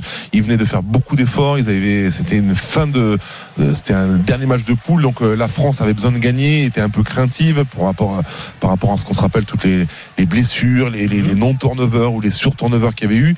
Voilà, donc euh, aujourd'hui une équipe de, de- une équipe de France qui est en reconstruction, qui est pas dans une grande confiance, un match, euh, on va pas dire volé, mais en tout cas gagné à l'étriqué contre l'Écosse, et face à ces Italiens qui repartent avec un nouveau sélectionneur et puis une génération avec quelques pépites qui peuvent, euh, pourquoi pas, euh, euh, avoir des temps forts en tout cas dans ce match contre la France. L'équipe de France, dans quel état se trouve-t-elle? Donc à 24 heures de son match, on a dépêché notre euh, notre fin limier, évidemment, la voix du rugby sur RMC. Quelle belle voix. Ah, il a une voix magnifique. Euh, Mais bon, après les matchs, elle commence à un peu affaiblir quand même. Qu'est-ce que tu veux, c'est ça. Ça te voit après Alba Bala des jours, c'est lui. hein, Ah c'est- bah, ouais, ouais, voilà. ouais, c'est- c'est le nouveau, le nouveau Bala. Wilfried Ça Templier pour fini les intimes. Il est là, il est en place. Salut Bilout. Salut Bilout. Comment ça va, mon petit, mon petit Temple Mon petit Templeman Ça va. En pleine forme? Ça va, ça, va. Très bien, Il fait très beau bien, à très Lille bien. Ouais. Pas du tout. Ah, est-ce qu'il s'est la table pour resto ce soir ou pas encore Est-ce qu'il des pas mon rôle. Et pas loin, ça commence là. Ah, ben, c'est normal, Couverture c'est normal. nuageuse et Alors, voilà, J'y ai petit habité quelques temps. De, de septembre à, à avril, ben, c'est ça, c'est c'est le temps, euh, c'est récurrent. Oh, T'as habité en Oui, Irlande bon. aussi, c'est encore pire. Hein. Les gens sont C'est les grosses pluies là-bas. Ah, c'est des grosses pluies. Alors d'ailleurs, d'ailleurs, vous savez que euh, le stade de Lille a la possibilité de fermer le toit. C'est Tout à un peu fait. comme à comme à Cardiff. Est-ce que cette possibilité a été évoquée ou non euh, Eh, Il est déjà fermé. Ah bah Il est déjà fermé. Ah bah voilà. Ouais, ouais, pour le- l'entraînement du capitaine aujourd'hui, il était déjà fermé. Alors ça servait à rien que dans le podcast entre les poteaux, on s'imagine la pluie et tout. Hein si on avait un peu réfléchi, après on passe ouais, pour des. il sera fermé donc euh, temps sec demain euh, Ouais. dans le stade Pierre-Mauroy. Ah bah voilà. Ah bah c'est bien ça. Ah oui. C'est mieux Ah pour oui. Oui, bien pour le jeu. Le, toit fermé est, un- est- est plus embêtant, peut-être pas en hiver, mais en été ou quand il y a de la pluie, parce que ça, il y a l'humidité en fait, qui a, ça augmente Oui. l'humidité. C'est pire, c'est pire la transpiration sur la manipulation d'un ballon que la pluie finalement. Parce que la pluie, finalement, tu mets de la résine, tu arrives à, à contrecarrer, mais la transpiration, c'est c'est c'est terrible. Bon, enfin, je sais pas Ouais. s'il va y avoir beaucoup de transpiration parce qu'il fait quand même pas non plus 50 Bah, J'espère qu'ils vont courir un peu. C'est à partir du moment où tu cours, tu Non, transpires. Non, Je vous le confirme, je suis dehors là. Il y a un petit vent frais. Il y a un petit Voilà. vent frais. Donc pour pour ce match, tu as donc euh, euh, croisé euh, le l'ancien, nouveau, futur euh, intérimaire capitaine, certain Charles Oui. Olivon euh, tout à l'heure, Oui. puisque c'est lui qui a Oui. donc mené le Captain Run, hein, le dernier entraînement. Qui sera capitaine euh, demain, même si Grégory Aldrit, on le précise, euh, a passé la semaine à Marcoussis avec euh, le groupe. Ouais. Euh, il était là, il était là tout à l'heure et on l'a vu discuter longuement avec Fabien Galtier pendant cet entraînement, pendant les minutes qu'on avait d'ouvertes euh, à cet entraînement. Donc Grégory Aldrit était là, mais Charles Olivon a dit il n'y a pas de problème. Et, parce qu'on lui demandait comment ça se passait justement cette semaine, il a dit qu'il y avait des beaucoup de leaders, que ça changeait rien et que voilà, lui, il prenait son rôle de capitaine, mais ça, voilà, les leaders, les, les Ficou, les marchands, Lucu, Aldrit, Olivon, euh, voilà, se partagent les, les tâches de, de mener cette équipe dans le management de la semaine, dans les discussions euh, stratégiques aussi avec le, avec le staff. Voilà, Grégory Aldrit qui sera l'invité de Stephen Brun tout à l'heure. Oui, euh, tout à l'heure en direct à 19h. Oui. 19. Très intéressant dans ses interventions, Grégory Aldrit. hein. Quand- Souvent, quand il est interviewé, c'est on les lit, on, on boit leur donne autour un peu ce qu'il dit, c'est très intéressant. Ouais, ouais, ouais, ouais, ça dépend des fois. hein. Je- Écoute, c'est mon avis en Bah tout alors. cas. Euh, bah. Moi, je me régale. C'est la fraîcheur quand il quand il parle. Voilà, j'aime beaucoup Non, euh, moi j'adore le le joueur joueur et le J'adore personnage. le joueur, j'adore le joueur, fantastique joueur et très bon capitaine. Mais enfin, en conférence de presse, l'autre jour, ils sont arrivés. Bon, enfin, on va pas y revenir. Je parle des interviews, pas des Non. conférences de presse qui sont cadenassées. Ils servent à rien. Euh, on, a, on a déjà dit. Alors, euh, état d'esprit de, de cette équipe de France, on, on l'a dit, euh, Wilfried, il y a eu peu de changements finalement par rapport à, à l'équipe qui s'est imposée dans la difficulté en, en Oui. Écosse. Euh, euh, mis à part évidemment le, le remplacement d'Aldrit, c'est François Cross qui est passé en, en Cross en 8, troisième. ouais. Et Boudéan titulaire en troisième ligne. Boudé en troisième ligne. Exactement. Et puis le, le seul changement, c'est Tulagi en deuxième Oui. ligne, lui qui est titulaire cette fois-ci. Donc euh, cette fois-ci, on donne la place aux jeunes quand même. Première titularisation pour Possolo Twilaghi euh, dans sa euh, jeune carrière. hein. Il va très vite, Possolo Twilaghi. Euh, il sera donc titulaire. Peu de changements, tu l'as dit. Confiance. alors l'équipe de France assez détend- un peu plus détendue. hein. on le ressent vraiment hein, par rapport à la semaine qu'ils ont vécue après l'Irlande avant de jouer l'Écosse. Charles Olivon l'a dit, moins de pression quand même. Ils vont essayer d'être plus appliqués, d'améliorer les choses. Il l'a redit, tout n'a pas été parfait en Écosse.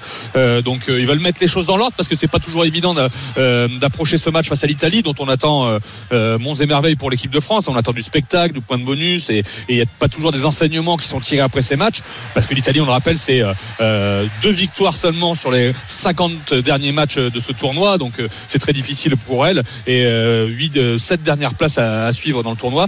Mais pour reparler de ces peu de changements dont on a débattu ce matin, Christophe aussi. Dans cette composition, eh bien, on a, on a voulu interroger Charles Olivon euh, sur la, Montpellierin signé Arthur Vincent après une très longue séquence de jeu de la part du MHR dans les 22 mètres de l'aviron euh, bayonnais. Euh, le bomb squad, les 5 avant qui sont rentrés, Julien, euh, ont apporté quand même du sang frais. On a vu Chaluro le offload. On a vu derrière Yakuba Kamara qui était impeccable pour les déblayages. Et derrière Arthur Vincent, banni, boycotté par l'équipe de France, je veux dire, depuis le début du tournoi, qui marque cet essai et qui permet au Montpellierin de reprendre deux points d'avance, 22-20 pour le MHR. Euh, Toi, couper le patron, ça va mal se passer pour toi. Julien. Attention. quand Tu as même. des problèmes. Hein je suis là. Hein Il a noté, il est en train de noter justement. noté ça, Wilfried, quand même. Hein Hein, à 16h10, Julien Landry m'a coupé comme ça d'un seul coup. Quoi, hein. Il fait bien un peu. Faut, y aller. faut, faut pas hésiter. Alors, c'est ça, c'est comme Twilagui, les jeunes prennent la place. Euh, donc on a interrogé euh, Charles Olivon sur le, le, le, le- le- vous savez, vous avez, ça vous a pas échappé, le, la Star l'équipe de France, c'est pas la Star Academy, ce qu'a dit Ouais. euh, Fabien Galtier, euh, notamment justement sur les changements réclamés par le grand public, les observateurs. Et ben on a voulu parler justement de cette confiance euh, de Fabien Galtier envers son groupe, comment comment eux recevaient ça, les cadres, l'équipe, comment ils vivaient ça et comment ils pouvaient en parler? Il a une assez belle réponse, Charles Olivon, on, on va l'écouter. C'est un petit peu particulier. euh, Fabien, moi je me rappelle euh, quand il m'a appelé, c'était en 2019, j'avais joué que 6 ou 7 matchs en top 14 après mes blessures et il m'a convoqué pour aller à la, Coupe du Monde au Japon en tant que réserviste. Donc euh, si tu veux, la marque de confiance, je me rappellerai certainement toute ma vie de, ça. Donc évidemment qu'il y a une confiance qui est, réciproque les uns envers les autres. Je pense que c'est un petit peu tous les joueurs pareil. On a une relation particulière avec lui et voilà, c'est une relation de confiance. Je crois qu'on s'apprécie et c'est toujours un petit peu euh, rendre rendre ce qu'on nous donne. Voilà, on sait que ici en équipe de France c'est éphémère, euh, tout peut aller euh, vite dans les deux sens. On se doit de, donner tout pour euh, pour ce maillot, pour ce groupe, pour ce staff aussi et Fabien en fait partie évidemment parce qu'il y a un lien qui est euh, assez fort, mais euh, on est très exigeants les uns envers les autres pour euh, se tirer vers le haut. Voilà. Ouais, ça me, moi, je me pose une question par rapport à la- au sujet de ce matin. C'est qu'au bout d'un moment, oui, faut, faut pas tuer les joueurs qui, à qui on a fait confiance ces derniers temps. Mais bon, au bout d'un moment, le, de, de, de remettre un peu, de, de, de redonner la chance à des jeunes, ça permet aussi de, de rebooster un peu ceux qui s'étaient un peu euh, enterrés et qui arrêtent de progresser, en fait. Parce que, toi, on parlait de la charnière ce matin, euh, vous parliez de la charnière, pardon, Ficou, euh, Danti. Ils sont pas la- au non, le- la paire de centre. la paire de centre, pardon, qui sont euh, qui sont pas très très performants en ce moment. Et voilà, t'as un Moefana, des porteurs qui, qui qui qui marchent bien en club. Pourquoi pas les essayer et sans sans les tuer non plus, en leur expliquant que ben en ce moment ça se passe un peu moins bien. On va tester, remettez-vous en forme. Je sais pas, il y a des manières. Mais en tout cas, c'est vrai que c'est normal que le grand public et que même les, les, gens du rugby se posent la question. On a des pépites, on a des joueurs qui performent en top 14 euh, qu'on aimerait voir au niveau international. Et pourquoi pas, pourquoi pas des fois aussi sans frustrer les égaux des uns et des autres, mais donner un peu de temps de jeu à, à des jeunes joueurs. Euh, évidemment, on pense aussi à la, à la charnière. Hein. Lucu n'a pas été exemplaire. Alors c'est encore un peu différent pour moi la charnière. Ouais. euh, Mais bon, c'est vrai que le Garec, à chaque fois qu'il est entré en jeu, a, mis un dynamisme incroyable. Non mais Lucu, Lucu on le découvre, le Lucu on le découvre pas. Lucu c'est un gestionnaire, c'est quelqu'un qui qui va temporiser, même si je trouve qu'à Bordeaux de c'est- gérer en fin de match. Oui, mais c'est il y, a, il y a un élément qu'on oublie, hein, c'est que le match contre l'Irlande ou même contre l'Écosse, on a été dominé devant. Et quand tu es dominé devant, un neuf, il peut pas faire des miracles. Donc euh, le Garec, effectivement, c'est sa qualité première, l'explosivité et, et le- et la, la vitesse de jeu et la vitesse de passe. Donc c'est vrai que lui, il a pu s'en sortir.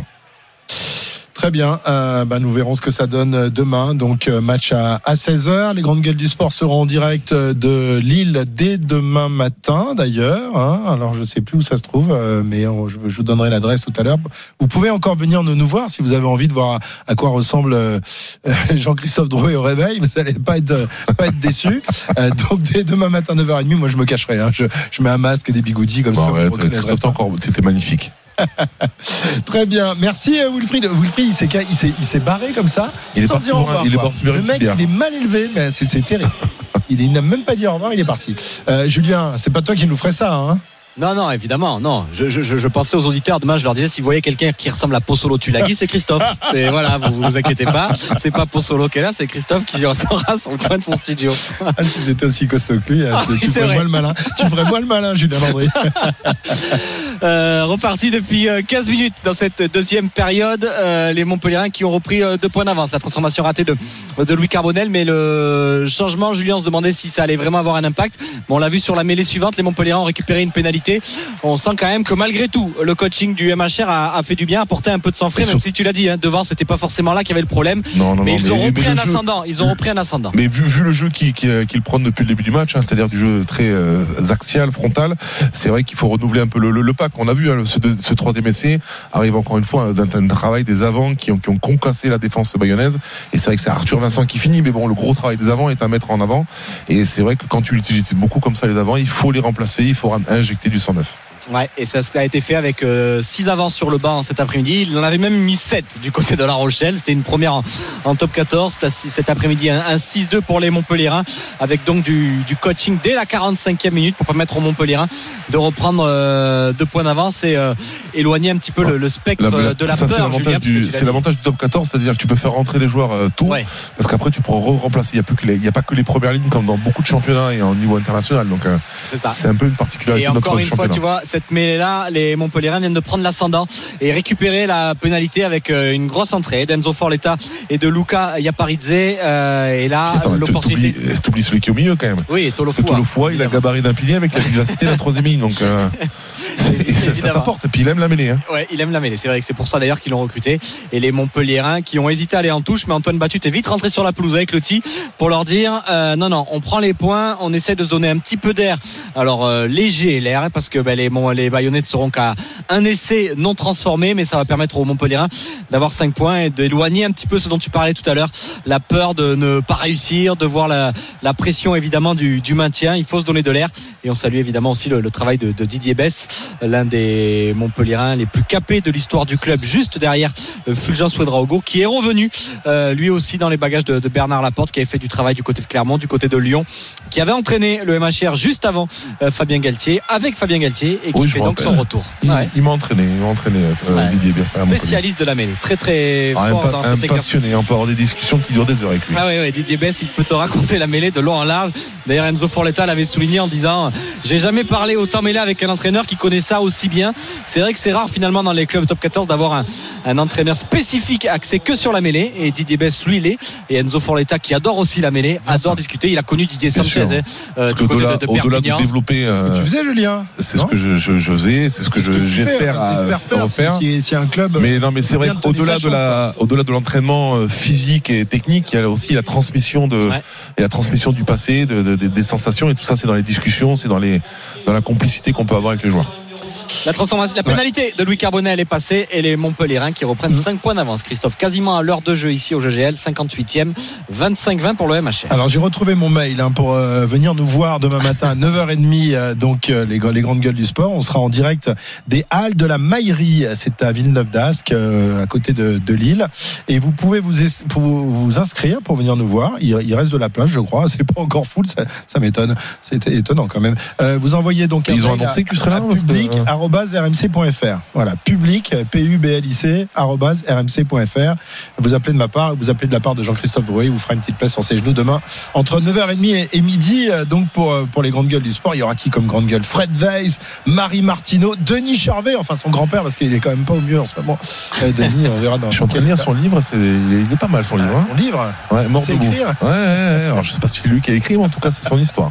C'est son histoire, notre, notre dance national qui sera là demain aux commentaires avec Wilfried. Si on retrouve Wilfried, parce que pour l'instant il a l'air euh, pris dans les icebergs du Nord. 16h18, euh, Clément, ça donne quoi Irlande Galles Ça a repris depuis 2 minutes 35 euh, dans cette partie. Seconde période, 17 à 0 pour les Irlandais toujours. Mais grosse, grosse poussée de la part des Gallois, proche de la ligne d'en but. Ils vont peut-être enfin réagir, ces Gallois.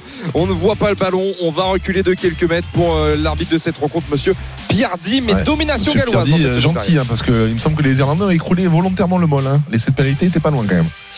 Allez, 16h18, toujours de 0 pour Saint-Etienne. On ira voir Edouard dans, dans un instant. On le laisse récupérer sa voix. Et vous êtes euh, sur RMC, c'est l'intégral sport. Et on revient dans un instant. RMC Intégral Sport. Christophe Cessieux. 16h21, il y a eu un essai, me semble-t-il, euh, Julien, non Pour Montpellier ou- Non, non, non, non, pas du tout. hein, Vous avez dû voir un l'essai de Cobus Reynard qui vient de sortir. Donc on a dû remontrer son ralenti Ah, de son premier essai de la deuxième minute. Il vient de sortir. Deux essais pour Renard, ça fait beaucoup. Ça faisait beaucoup. 62 minutes au Stadium. magnifique euh, coupe mulet. Hein. C'est Ouais, la grande euh, c'est euh, depuis la, la Coupe du Monde. Hein, Euh, sûr. Snyman s'était chargé de découper la, de faire quoi faire de la plupart des, des joueurs sud-africains et Cobus Reynard. Il n'y avait pas échappé, alors que là cette fois-ci les mêlées, les Montpellierins sont sanctionnés sur cette mêlée là et les Bayonnais vont pouvoir euh, euh, revenir dans la moitié de terrain des Montpellierins. Il reste 18 minutes à jouer. Camille Lopez a fait son entrée, 25-20 pour les Montpellierins. Les Bayonnais vont peut-être tenter donc quelques drops pour revenir dans cette partie. Ok, euh, toujours euh, 10. euh, donc, essai validé hein, pour, les, pour les Gallois, Clément, face à l'Irlande. Donc, Et cette pénalité. 10 points. En effet, pénalité, Julien avait vu ouais. juste avec euh, Tagbern qui a été averti. Euh, les Irlandais qui sont à, à 14 contre 15. On n'a pas pu sur les vidéos vraiment et sur les ralentis voir où était le ballon avec Eric Gozin qui est l'arbitre vidéo aujourd'hui, arbitre français à la vidéo. Et on a décidé d'avertir surtout Tagbern qui venait sur le côté euh, pour, euh, eh bien pour être en situation irrégulière et être euh, averti d'un carton jaune, sortir temporairement. Réaction euh, galloise. On l'a senti hein, euh, venir là depuis le début de cette seconde période. On sentait Julien que euh, le 15 du Poireau était beaucoup plus offensif, beaucoup plus agressif. Malheureux pour eux, en tout cas, c'est vrai que c'est un peu inoffensif en, en attaque. hein. C'est vrai qu'ils n'ont pas marqué le point sur cette première période. Cas, ils ont montré, ouais, très maladroits. Ils ont montré beaucoup, en tout cas, d'envie et de, de détermination en défense, hein, ce qui a contrecarré parce que 17-0 finalement, bah, c'était un score assez fleuve à la mi-temps, mais ça ne reflétait pas vraiment le, le match. Je suis content pour les Gallois qui- qu'ils arrivent à inscrire et pour- pourquoi pas avec cette supériorité numérique, pourquoi pas marquer un autre d'autres points en tout cas. 46 minutes, 17 à 7 pour l'Irlande. 7 à 7 pour l'Irlande, euh, qui euh, le Pays de Galles qui fait, euh, qui montre autre chose que, que ce qu'avait montré Ah bah, l'équipe de France. c'est mieux que Pays de Galles Écosse en tout cas. euh, où ils avaient Et attention, à- ces à Gallois, on les prend dans 15 jours. hein. Ah mais les Gallois ils sont pas capables de jouer 80 minutes rappelez-vous contre l'Angleterre c'est ils ont mené largement ils se sont fait battre euh, sur le fil à la Ah, fin contre l'Écosse, c'était 27-0 au bout de 47 minutes de jeu avant de revenir à 27-26. et ouais et puis contre l'Angleterre il y avait combien à la mi-temps? Je crois qu'il y avait euh, 14-3 14-3, Ouais, il me semble. il- ouais. il démarre Avant de très perdre fort et 16-14. c'est vrai qu'ils se- ils fin- ils finissent très affaiblis.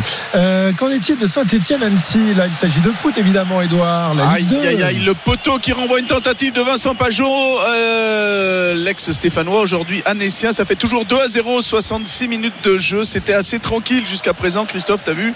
J'ai respecté ta consigne, j'ai pas coupé le chef euh, Templier parce qu'autrement, je sais qu'après, ça va être des représailles. Et il y avait de quoi d'ailleurs pas le, le parce couper. est chef du foot aussi Wilfried? Non, non, chef du rugby, Ah, chef du rugby, mais bon, il a une Chef- telle aura. Et éventuellement chef du rugby et encore. Ouais, éventuellement. ouais. Des fois qu'il est, hein. des fois qu'il soit déjà chef de lui-même. Allez, 66 ça minutes. dit Euh, donc euh, match moyen en début de deuxième période. C'est pour ça que je vous ai pas coupé, messieurs. Euh, juste cette action avec la tête de Vincent Pajot qui va rebondir sur le, poteau. Il y avait une, une, une balle qui traînait dans la surface de réparation. C'est mal compris en Gaut- Gauthier Larsonneur et Dylan Batutin Sika qui vient de rentrer, le défenseur congolais. Et au final, eh ben, cette balle a rebondi sur le poteau. Les, les Annéciens qui auraient pu revenir à 2-1, mais pour l'instant qui sont totalement euh, impuissants face au vert efficace en première période avec le but de Cardona et de Sissoko. D'ailleurs, Laurent Guyot, l'entraîneur euh, annécien, fait rentrer tout d'un coup, hop, allez, quatre joueurs. On renouvelle un petit peu euh, les joueurs et le cheptel Le pour essayer, pour essayer de ben, inverser la tendance qui est pour l'instant totalement verte. Très bien. Tout à l'heure, Edouard, tiens, on va prendre un autre chef, le chef du, euh, du football breton. Voilà, c'est Pierre-Yves Leroux, euh, chef du football breton, qui va nous faire vivre le match entre Lorient et Nantes, euh, qui aura lieu tout à l'heure à 17h. Monsieur Leroux, comment ça va Salut Christophe, euh, bienvenue en Bretagne, chef donc des, des, des fins de tableau quoi, c'est surtout ça. Éliminés le en Coupe 15e d'Europe, contre le tout ça. 16e. bon, peut-être que Brest sera en Ligue des Champions euh, Ah, l'année c'est vrai, prochaine. mais c'est vrai, c'est vrai, c'est vrai. Là, on est Et plutôt sur. toujours un euh, auquel t'accrocher, c'est ça l'avantage Il y a d'avoir. tellement euh, de monde. Ouais, ouais, ouais, ouais. Bien sûr, en attendant que Guingamp et Angers remontent dans l'ouest, effectivement. le 15e et le 16e pour l'instant ça souhaite vraiment c'est pas un coin de la France où il y a beaucoup de licenciés dans le foot euh Ils sont très Bien sûr, le foot, le Rennes, vélo. il, il me semble que Rennes c'est le vélo, Bien sûr. du foot Et attendez que le rugby ça monte en top 14. il y a combien de clubs de foot à Rennes? Je trouve que c'est hallucinant dans- dans une petite ville comme ça. Ouais, il y a où- beaucoup de clubs. Petite ville, c'est une grande ville, tu Oui, rigoles, bon, ouais. par rapport à Paris, tu sais, je sais, j'ai j'ai ce, ce sentiment de supériorité Ah, maintenant que je ce suis à Paris. Ce Parigo qui parle, il est terrible. Il Ah, les Jacobins. C'est incroyable. On avait vu des débuts en tout cas au match aller, il y avait eu 5-3. Euh, là, c'est pas sûr parce que quand on regarde la compo nantaise, il y a quatre défenseurs centraux dans une défense à 5. Castelletto, Chomert, Zézé et Palois sont alignés. C'est assez surprenant cette compo de la part de Jocelyn Grovenec euh, dans une équipe nantaise qui a perdu contre Paris, qui avait réussi à gagner à Toulouse juste avant après une très mauvaise série de six euh, matchs sans euh, victoire. Il faut à tout prix aller chercher les points, ce qu'a bien su faire Lorient ces derniers temps, puisqu'ils ont pris 10 points sur les quatre derniers matchs alors qu'ils étaient dans une situation très compliquée, et notamment parce qu'il y a un super Bamba, 5 buts Ah oui. en 4 matchs. Et euh, bah, ça, forcément, ça fait la différence quand vous avez une recrue comme ça au mercato d'hiver qui vient euh, planter un début. euh, donc on verra s'il est aussi performant aujourd'hui. Une petite stat, il n'y a eu qu'une seule victoire sur les 14 derniers matchs pour Lorient face à Nantes. On verra s'ils font mieux aujourd'hui. Voilà, les Lorientais qui restent donc sur trois victoires consécutives qui sont en, en pleine forme en ce moment. On va parier tout de suite sur ce match. On va en tout cas écouter Johan Guillet nous donner les cotes. Winamax, le plus important, c'est de gagner. C'est le moment de parier sur RMC avec Winamax. Ça va Johan Ça va et toi Bah écoute, pas mal, on est bien là. Bah oui. Hier, il fait chaud. il Oui, c'est amusé, euh, c'est ouais. tranquille. Alors, qu'est-ce que tu as à nous proposer pour cette rencontre Lorient-Nantes Là, ça va peut-être te secouer un peu Ah, parce qu'elles sont surprenantes ces cotes.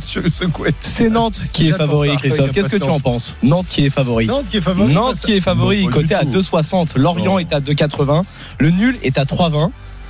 Je te laisse deviner que je ne suis pas spécialement d'accord avec les cotes euh, des Ah bookmakers. ouais. Je vais plutôt partir sur un succès l'orienté au vu de, de la forme du moment à 2,81 et j'ai évidemment euh, bien Buteur, envie d'ajouter Bamba. euh, évidemment Bamba déjà tout seul c'est 3,35 alors si on fait Lorient plus Mohamed Bamba buteur c'est 4,90 Ah, ça vaut beaucoup, ça, dis ça donc. je fonce dessus direct Ah ben, on fonce direct. On est bien d'accord. tous. On y va tous. tu vois ça t'a secoué? Ah bah ouais, je me suis fait secouer, ça fait du bien. Merci Johan. Winamax, le plus important, c'est de gagner. C'est le moment de parier sur RMC avec Winamax. Les jeux d'argent et de hasard peuvent être dangereux. Perte d'argent, conflits familiaux, addiction. Retrouvez nos conseils sur joueurs-info-service.fr et au 09 74 75 13 13. Appel non surtaxé. Alors il y en a un autre qui s'est fait secouer euh, depuis une semaine. Ça secoue euh, dans tous les sens. Julien Alaphilippe qui a donc euh, subi les foudres de son manager Patrick Lefebvre. C'était en, début de semaine et qui aujourd'hui a donc chuté sur la, première classique flandrienne, le Het Newsblad. Il s'est confié tout à l'heure au micro de Léna Marjac, notre envoyé spécial. On l'écoute tout de suite, Julien. Ça va, ça va. Je vais regarder mais euh, ce que j'ai ce soir, mais ça a l'air d'aller. Juste un peu déçu. J'ai rien compris. euh, c'est tombé d'un coup et s'est retrouvé euh, par terre avec Casper Asgreen. Et... Ouais, c'est comme ça. hein, c'est- nerveux, ça fait partie de la course. et Dommage. Déçu parce que j'avais des bonnes jambes. Bon, c'est toujours facile de dire ça après la course. Je suis motivé, ça commence juste la saison. Voilà, je suis motivé, nous dit euh, Julien Lafilippe, la, la saison qui débute euh, juste, mais bon, euh, qui débute pas sous les meilleurs, auspices pour le coureur français, ancien double champion du monde de- du cyclisme. Donc, contrat à l'abandon sur la Het Newsblad, c'est Tratnik de la formation Visma qui s'est imposé tout à l'heure dans ce Het Newsblad. 16h29, 5 petits points d'avance pour Montpellier face à Bayonne. Il reste quoi Une grosse dizaine de minutes à jouer dans ce match, Julien? Ouais, 10 minutes exactement et grosse pression des Bayonnais depuis euh, 10 minutes qui ont la main sur le ballon qui ont refusé à deux fois déjà de prendre les points pourtant face au poteau. Alors c'est vrai qu'ils ont déjà le bonus défensif en poche. Pourtant Grégory Patat demande à ce qu'ils prennent les points. Mais eux les Bayonnais par deux fois Camille Lopez a été en touche. La première fois euh, le Montpellier ont parfaitement défendu.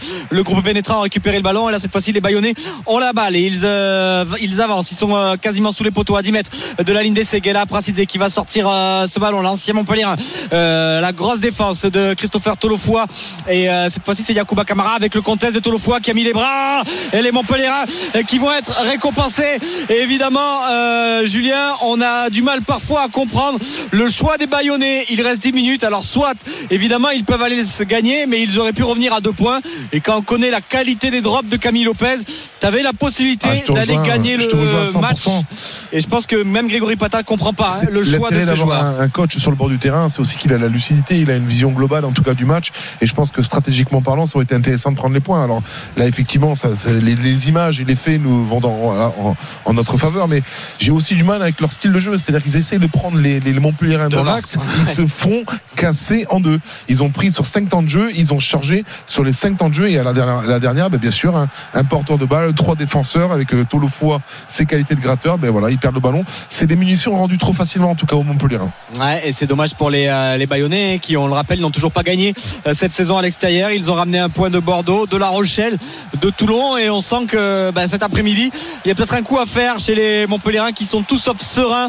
Euh, alors oui, évidemment, très fort pour le moment dans le jeu d'avant, mais beaucoup, beaucoup d'imprécisions et surtout, ils n'ont plus le ballon. Et là, le bon contest des Bayonnais, mais les Montpellierins qui conservent le ballon avec euh, Japaridze, Japaridze qui va défier euh, dans l'axe du terrain. Léo Colli qui a remplacé Cobus Reynard qui va passer derrière avec euh, Louis Carbonel qui va taper une grande chandelle dans le ciel Montpellierin sous le ballon. Il y aura Tiberian qui va récupérer le ballon et qui va directement euh, faire la passe euh, à l'estrade et les Bayonnais qui vont récupérer le ballon et qui ont peut-être occupé au pied encore 8 minutes à jouer 5 points d'avance pour les euh, Montpellierins. Les Bayonnais ont peut-être un très très bon coup à faire cet après-midi ici en terre héroltaise.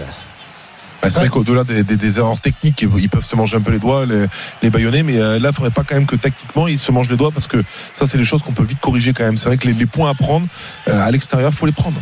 Ouais, et là, Denardi, attention euh, aux erreurs Montpellierin avec euh, peut-être la confiance qui est en train de partir aussi dans Laurent Diamachière. Denardi qui a récupéré le ballon, aucun danger derrière, mais le coup de pied euh, d'occupation directement en touche qui va donner une nouvelle mission au Bayonnais dans la moitié de terrain. Euh, Montpellierin lancé à suivre pour un ancien Montpellierin encore une fois. Vincent Goudicelli, on est allé à 35 mètres de la ligne d'essai et les Bayonnais qui ont encore une fois la balle. Alors les Montpellierins avaient réussi à faire des bons contests en touche la semaine dernière au Racing. Du coup, on a fait un lancement euh, très court hein, pour éviter de se mettre euh, face à Yakuba Kamara, à Janse Van Resburg et les Bayonnais qui ont le ballon, qui le relèvent avec Camille Lopez qui va jouer la redoublée. Finalement, on est parti défier Pianchard et encore une fois, le ballon perdu récupéré par Camille Lopez et il n'y a personne dans le champ profond. Léo Colli qui va à la course avec Arthur Vincent, les Bayonnais qui reviennent, mais le gros travail défensif, le gros retour défensif des Montpellierins. Attention à pas se mettre à la faute du côté des Bayonnais, surtout à cet endroit du terrain avec Yakuba Kamara, euh, le contre-rock puissant de Montpellier et Yakuba Kamara qui va se mettre à la faute et qui va rendre le ballon aux Bayonnais. Beaucoup, beaucoup de pression dans cette fin de partie, Julien, euh, parce que bah, du côté de Montpellier, on a évidemment peur de perdre une quatrième fois à domicile et du côté de Bayonne, on sent qu'il y a peut-être un très bon coup à faire. 7 minutes Aïe. à jouer plus 5 pour le MHR. Ah, je te rejoins, il y a un coup. Aujourd'hui, les Montpellierins, on les sent pas vraiment euh, sûrs de leur, de, leur, de leur jeu, en tout cas. Et les Bayonnais, hein, s'ils arrivent à réguler quelques petits points techniques et tactiques, je pense qu'ils peuvent faire un coup à Montpellier. Allez, on revient dans un instant pour vivre la fin de ce match. C'est très serré. 5 points d'avance en faveur de Montpellier, 25-20 face à Bayonne. Pendant ce temps-là, l'Irlande met de 10 points face au Pays de Galles, 17 à 7 et Saint-Etienne 2 à 0 face à Annecy. On revient dans un instant. RMC Intégral Sport. Christophe Cessieux. Les dernières minutes de Montpellier-Bayonne. Tiens, euh, il y a une petite alerte, on me dit, il y a une alerte qui arrive là, non? Ouais. Eh oui, jusqu'à 1000 euros par mois sur votre compte en banque jusqu'en février 2028. Plutôt intéressant ça, Ça quoi, Julien. ça, euh, 40, 40 000 euros? Oh, je sais pas, mais ça fait beaucoup. Ça fait, ça fait 4 ans, euh, 4 fois, 4 fois 12. euh, Ah non, ça fait. Ouais. Ouais, ça, ouf, ça fait beaucoup. J'arrive même plus à compter tellement c'est énorme. Euh, euh, eh bien, on vous offre cette possibilité et tentez tout de suite votre chance pour euh, ce cadeau d'une valeur totale, donc allant jusqu'à 48 000 euros. Bah oui, 48 fallait 000 lire. euros, ouais. En envoyant euh, tout de suite le mot roue, R-O-U-E par SMS au 7 32 16. 1000 euros par mois pendant 4 ans, c'est énorme. 5 minutes donc pour vous inscrire euh, au 7 32 16 euh, roue, hein, R-O-U-E. J'ai le droit de jouer, moi? Je sais pas. Je sais pas j'ai- j'ai- Attends, j'envoie un texto à ma femme. on voit vite un texte. 16h36, euh, Montpellier va-t-il gagner euh, 48 000 euros d'ici quelques instants? En tout cas, c'est serré pour, pour les Montpelliérains qui subissent euh, les, euh, euh, bah, les, les, ba- les foudres bayonnaises. 5 points d'écart seulement entre euh, Bayonne et Montpellier, à l'avantage des Montpelliérains, Julien. Ouais, mais les qui sont sauvés pour loin par euh, la grosse défense notamment hein, d'Alexandre Béconnier qui euh, deux fois est venu mettre euh, ses mains pour contester le ballon et là les Montpellierins qui étaient en position de force qui ont perdu le ballon derrière le coup de pied de Guela Prasidze Louis Carbonel qui a eu du mal à le contrôler mais les Montpellierins qui ont malgré tout réussi à sauver la touche avec Sam Simons au milieu du terrain lancé euh, plein champ le déblayage des Montpellierins le ballon conservé par euh, Léo Colli on va sûrement occuper au pied avec euh, le petit train organisé par les Montpellierins Léo Colli avec son pied gauche qui va occuper le terrain dans la moitié de terrain des Bayonnais. À la réception Bagé. Bagé qui récupère le ballon. Et attention à pas perdre ce ballon avec Arthur Ituria. Arthur Ituria sur une des 40 mètres en avant des Bayonnais récupéré par les Montpellierins avec Tolofua qui sert fort l'état pour Alexandre Béconnier il y a du monde sur les extérieurs. La passe elle est ratée mais récupérée par Sam Simons qui va récupérer sur le dos. 4 ou 5 Bayonnais. Mais les Montpellierins ont toujours le ballon avec Louis Carbonel. Le petit coup de pied à suivre de Louis Carbonel. C'est bien joué euh, pour le petit prince de la rade. Le jeu qui va aller dans le même sens pour les Montpellierins euh, qui accélère avec euh, Arthur Vincent pour Léo Colli qui relève le ballon. Il y a un surnom à jouer sur les extérieurs. Si le ballon sort vite avec Yakuba Kamara qui arrive à faire jouer derrière lui Christopher Tolofua qui est passé et qui va défier. Il reste plus qu'un seul défenseur à battre pour les Montpellierins il faut sortir vite sur les extérieurs. Christopher Tolofua qui a pas réussi à faire jouer derrière lui. Les Montpellierins qui se redébla- redéplacent sur la largeur et qui vont perdre le ballon mais qui vont récupérer une pénalité une pénalité qui va assurer probablement le succès des Montpellierins d'ailleurs on voit sur le banc de touche euh, des scènes de joie. Bah, il va évidemment falloir la passer. Ouais, de soulagement parce qu'il va falloir d'abord passer la pénalité pour Louis Carbonel. Alors elle est évidemment Oh, largement même dans les Christophe, cordes. il a pas celle-là. ah, mais attention, parce que Louis Carbonel, depuis le début de la saison, euh, Julien, il en a raté, il en a réussi des très très difficiles, notamment celle du Racing la semaine dernière, 50 mètres. Mais il a raté aussi une pénalité, un drop facile à Lyon qui aurait pu ramener la victoire au Montpellier. Une pénalité qui semblait dans ses cordes à La Rochelle pour le point de bonus défensif. Euh, une pénalité facile ici contre le Racing au match aller. Et celle-là, évidemment, il va pas falloir l'arrêter parce qu'elle va permettre au Montpellier de reprendre 8 points d'avance et de s'assurer définitivement euh, un succès parce qu'il va rester derrière 1 minute 30 à jouer. Donc les Bayonnais ne vont avoir évidemment beaucoup beaucoup de mal à marquer euh, deux fois. Mais oui, beaucoup beaucoup de soulagement sur le banc de touche.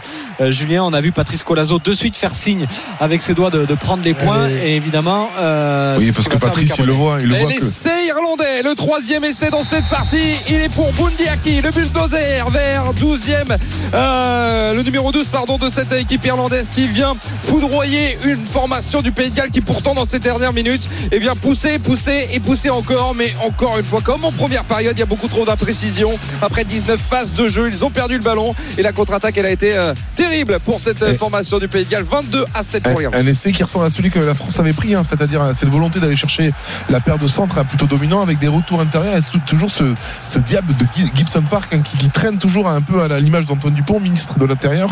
Et c'est vrai que bon, ça n'a pas été aussi rapide dans, dans leur but, mais en tout cas, euh, les Irlandais, on, on commence à deviner un peu leur, leur nouveau style de jeu. Jack Rollet qui va pouvoir transformer tranquillement. Il est à quelques mètres de, de l'embut face au poteau. Ça va nous euh, amener à un score de 24 à 7 pour le 15 du trèfle. Et petit à petit, euh, l'Irlande est en train de construire son chemin vers le Grand Chelem. Euh, on rappelle qu'ils euh, ils auront quand même un match compliqué quand même face à l'Angleterre. Ce sera leur Ouais, c'est pour ça que tout à l'heure tu, tu souhaitais que l'Angleterre perde contre l'Écosse. Moi, j'aimerais qu'ils gagnent quand même pour avoir ce, ce quatrième match euh, euh, avec beaucoup d'enjeux en tout cas pour les Anglais, parce que les Anglais seraient également en route, et ensuite ils reçoivent l'Écosse. seraient également en route pour euh, pour le Grand Chelem s'ils gagnent euh, Ah l'Irlande. derrière, il y a. euh, on finira par un, pour même. les- Remarque, c'est pas mal de les Tu leur voles le Grand Chelem comme ça, Ah tu leur ouais. voles la victoire. Hein T'as raison, t'as raison. Pas- pas bien pensé de ma part.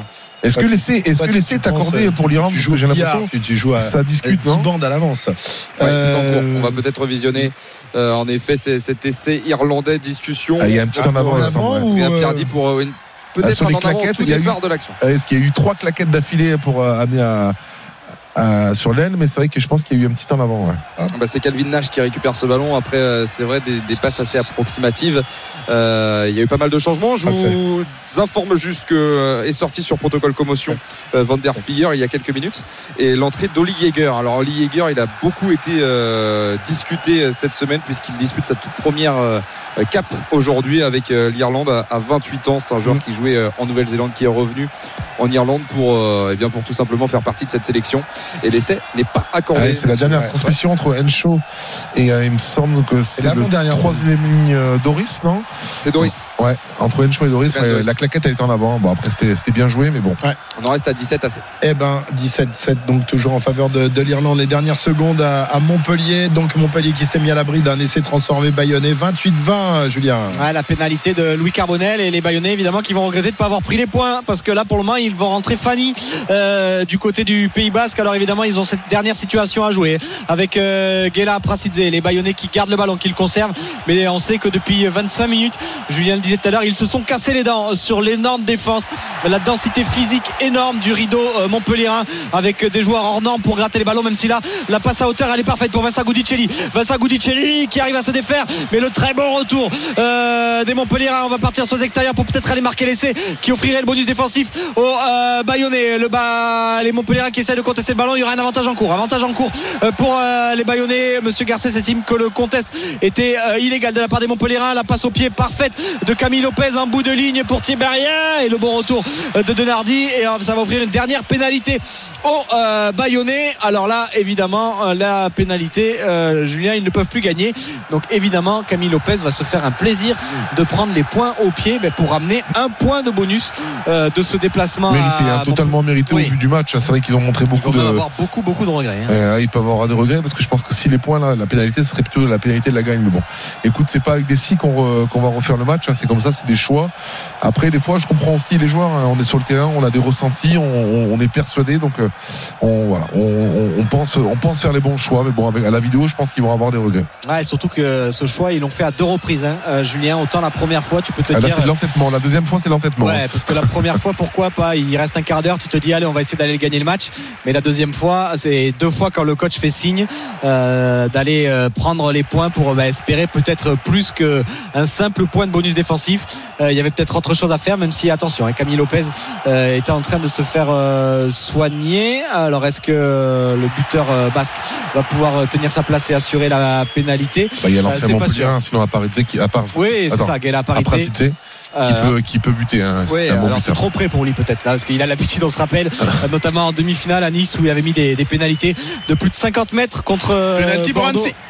Ah, eh ben on va y aller euh, tout de suite. On rappelle que Saint-Etienne mène 2 à 0, Edouard, et que ce penalty intervient peut-être un peu tard pour Annecy. hein. Il reste combien de temps à jouer dans Il le match restera 4 grosses minutes plus le temps additionnel, mais les Verts qui euh, vont peut-être déjà être punis d'une réduction de, de l'écart parce qu'en cette deuxième période, les hommes d'Olivier Dalloglio sont un peu les partisans du moindre effort. Alors euh, pour l'instant, euh, ça leur apporte 3 points. Euh, Pour l'instant, il y a 2 à 0. Il reste 4 minutes. Le, le penalty euh, à suivre euh, pour euh, Camara qui va ou Djoko, non, c'est Camara qui va euh, tirer sur euh, ce coup. Et euh, à la 86e minute peut-être la réduction de l'écart ce serait si les Annéciens marquaient ce penalty bah, tout à fait mérité tant ils ont eu quand même de nombreuses occasions dans cette partie. Alors est-ce que ça sera pour l'honneur ou pour s'offrir une fin de rencontre un petit peu plus sous suspense? On va voir ça. On va surtout entendre les sifflets du public de Geoffroy Guichard. Et le contre-pied est parfait. Ça fait donc 2-1 et les Annéciens qui ont peut-être relancé totalement le suspense qui était quelque part totalement euh, absent mais les Verts je vous le disais, n'ont rien fait en deuxième période. Ils auraient pu peut-être sur une action tuer le match, en tout cas faire peut-être d'autres occasions. Ils ont laissé les Annéciens avec leur quadruple changement qu'il y a eu à la 55e minute reprendre confiance. Et là, désormais, il y a 2-1. Le suspense est peut-être relancé à la 87e minute de jeu. Voilà, il reste peu de temps euh, aux Anciens, mais sait-on jamais. Est-ce que les, les Verts vont pouvoir continuer à jouer en vert en fait? Euh, Non, Ah la ouais, Fédération ouais, ouais, face française de foot là, ne va ouais, pas ouais, ouais. pour les daltoniens, non Euh, Pour les daltoniens, il va falloir changer les couleurs. là, Exactement, hein. ouais, faut, faut prendre euh, voilà, le modèle euh, instauré par le rugby. Il faut que le foot se mette à la page. hein. Bon, voilà, on, on verra, mais. Ouais, il faut leur demander. hein, Bref, on va leur demander. ouais, on va leur demander. Allez, 2-1 pour Saint-Etienne, il reste 3 minutes. Et là, on a la, à la même situation. Regarde, c'est t'as les rouges contre les verts. euh, en, euh, Ah bah moi je, ne vois pas la différence. Je ne vois pas la différence. Putain, t'es complètement daltonien aussi. Euh, c'est terminé à Montpellier. Victoire donc euh, du MHR, Julien. Ouais, victoire euh, Montpellier-Rennes 28 euh, 23 4 points précieux pour les Montpelliérains un point frustrant probablement pour les Bayonnais mais Montpellier si euh, les résultats seraient favorables pour le MHR pourrait sortir ce soir de la zone rouge avant de se déplacer à Oyonnax euh, la semaine prochaine dans un match évidemment qui sentira la poudre pour le maintien Oyonnax Montpellier la semaine prochaine Merci, euh, Julien. Bonne fin d'après-midi. Et donc, euh, bah, on te retrouve la, la semaine Eh ben, prochaine. repose-toi bien, on repart au soleil, Julien Land. Ah oui, on va aller hein. kiffer à Montpellier tranquille. Voilà, Il va aller Wilfried aller est dans la l'apéro au pluie, bord de la mer. le il va être trop blizzard du Nord, et toi, Oh t'es- tranquillement nous, on va être à Lille et tout, on va prendre le. C'est affreux, quoi. Affreux. Il y en a qui ont trop du bol. bon courage messieurs Merci. Merci, Julien. Euh, Clément Brossard, lui, il est à Dublin. T'imagines le truc aussi pareil. Il Pas un grand soleil. À Dublin, il y a des, ouais, non, il y a des éclaircies des fois quand même. Ah, Attention. hein. une fois par an. Il y a une éclaircie en tout cas pour, pour les Verts de l'Irlande pour l'instant 17 à 7 pour le 15 du trèfle assez bousculé hein, sur ces dernières minutes Julien on sent une volonté tout de même euh, galloise de se dire que c'est pas terminé ils ont fait des retournements de situation on en parlait tout à l'heure face à l'Écosse pour revenir à 27 à 26 est-ce qu'on peut s'attendre? Est-ce que tu sens ces Gallois capables euh, de créer Et en tout cas, il y, presque a un a une certaine logique, en tout cas dans leur jeu. On a vu beaucoup d'intensité défensive, un peu de fébrilité offensive, mais c'est vrai qu'on sent, euh, en tout cas, un peu de doute hein, s'installer dans le camp irlandais. Alors, attention, ils ont toujours des joueurs CX, CX Factor qui, peuvent, qui sont capables de, de faire la différence. Les masses de James Lowe, Gibson Park qui peuvent faire la différence, mais c'est pas une équipe impériale qu'on a l'habitude de voir des Irlandais qui maîtrisent son sujet. Aujourd'hui, je pense que les ingrédients gallois euh, font euh, vibrer la maison irlandaise. Il y a des en avant qui s'accumulent, mais là on a trouvé d'espace avec James Lowe sur le côté gauche servi par Bundiaki. Encore une fois, c'est brouillon pour ces Irlandais. Vraiment, on reconnaît pas la machine verte qu'on a l'habitude de voir euh, sur euh, ces derniers mois avec euh, un bon jeu en percussion, un bon jeu de passe aussi en transition euh, cette fois pour euh, aller chercher Baird, le joueur de Leicester, l'ailier qui entre en jeu il y a quelques instants et ils vont récupérer ce ballon. Ces Irlandais, le coup de sifflet, l'intervention de Monsieur Piardi, l'Italien, pour rendre le ballon. Ça va être intéressant de voir la, la- la dé- décision en tout cas. Est-ce qu'ils prennent les points ou est-ce qu'ils tapent en touche? Parce que ça pourrait en tout cas indiquer vraiment euh, la On va aller confiance. chercher la touche. On va aller chercher la touche pour, euh, pour un Jack Crowley qui euh, est plus qu'efficace aujourd'hui à la Viva Stadium et touche qui sera trouvée à, à 2 mètres euh, de, de l'embu. De l'embu gallois. On a vu euh, tout à l'heure un très bon jeu au pied. Une nouvelle fois, Jack Crowley pour aller chercher une très belle touche. Et c'est lui qui, vraiment, dans ces temps un peu difficiles pour les Irlandais, est en train de donner une respiration aux siens. On se rapproche de la ligne d'embut euh, galloise. Il reste euh, un petit peu moins d'un quart d'heure à jouer. Et l'Irlande mène toujours, mais seulement de 10 points. Très bien, les dernières secondes à Geoffroy Guichard, Saint-Etienne face à Annecy. Saint-Etienne qui se fait quelques frayeurs après la, réduction de l'écart par euh, les Anciens. Il n'y a plus que deux buts à un, Edouard. Ouais, il n'y a plus que deux buts à un. Ce pénalty de euh, Ntamak à la 86e minute. On rentre dans le temps additionnel. 4 minutes de temps euh, supplémentaire. Alors pour l'instant, la bonne opération, elle est pour les Verts qui ont le vent dans le dos. hein. Sur les trois dernières semaines, ça va faire la troisième victoire consécutive et une remontée fantastique au classement avec une tentative. Non, Bouchouari n'arrivera pas, le Vert, à récupérer le ballon. Une remontée fantastique. Allez, voilà le bol d'air pour les Irlandais. Le troisième essai, Tyrone Froley qui est présent, l'arrière de Leinster pour aplatir presque entre les perches. On sentait ces Irlandais capables en cette fin de match aussi de faire la différence. C'était beaucoup plus brouillon dans le jeu, mais quand on est à l'approche de la ligne dans but adverse, souvent c'est efficace. Le troisième essai irlandais, J'ai 22. j'ai pas bien compris la, la défense, en tout cas de son vis-à-vis. hein. Il est parti euh, de l'autre côté. Il lui a laissé un, un- un boulevard énorme pour aller inscrire cet essai. Ah, il s'est il s'est trompé le défenseur en face. Il était, pourtant, il était pris, il était marqué. Après un joli contre-pied.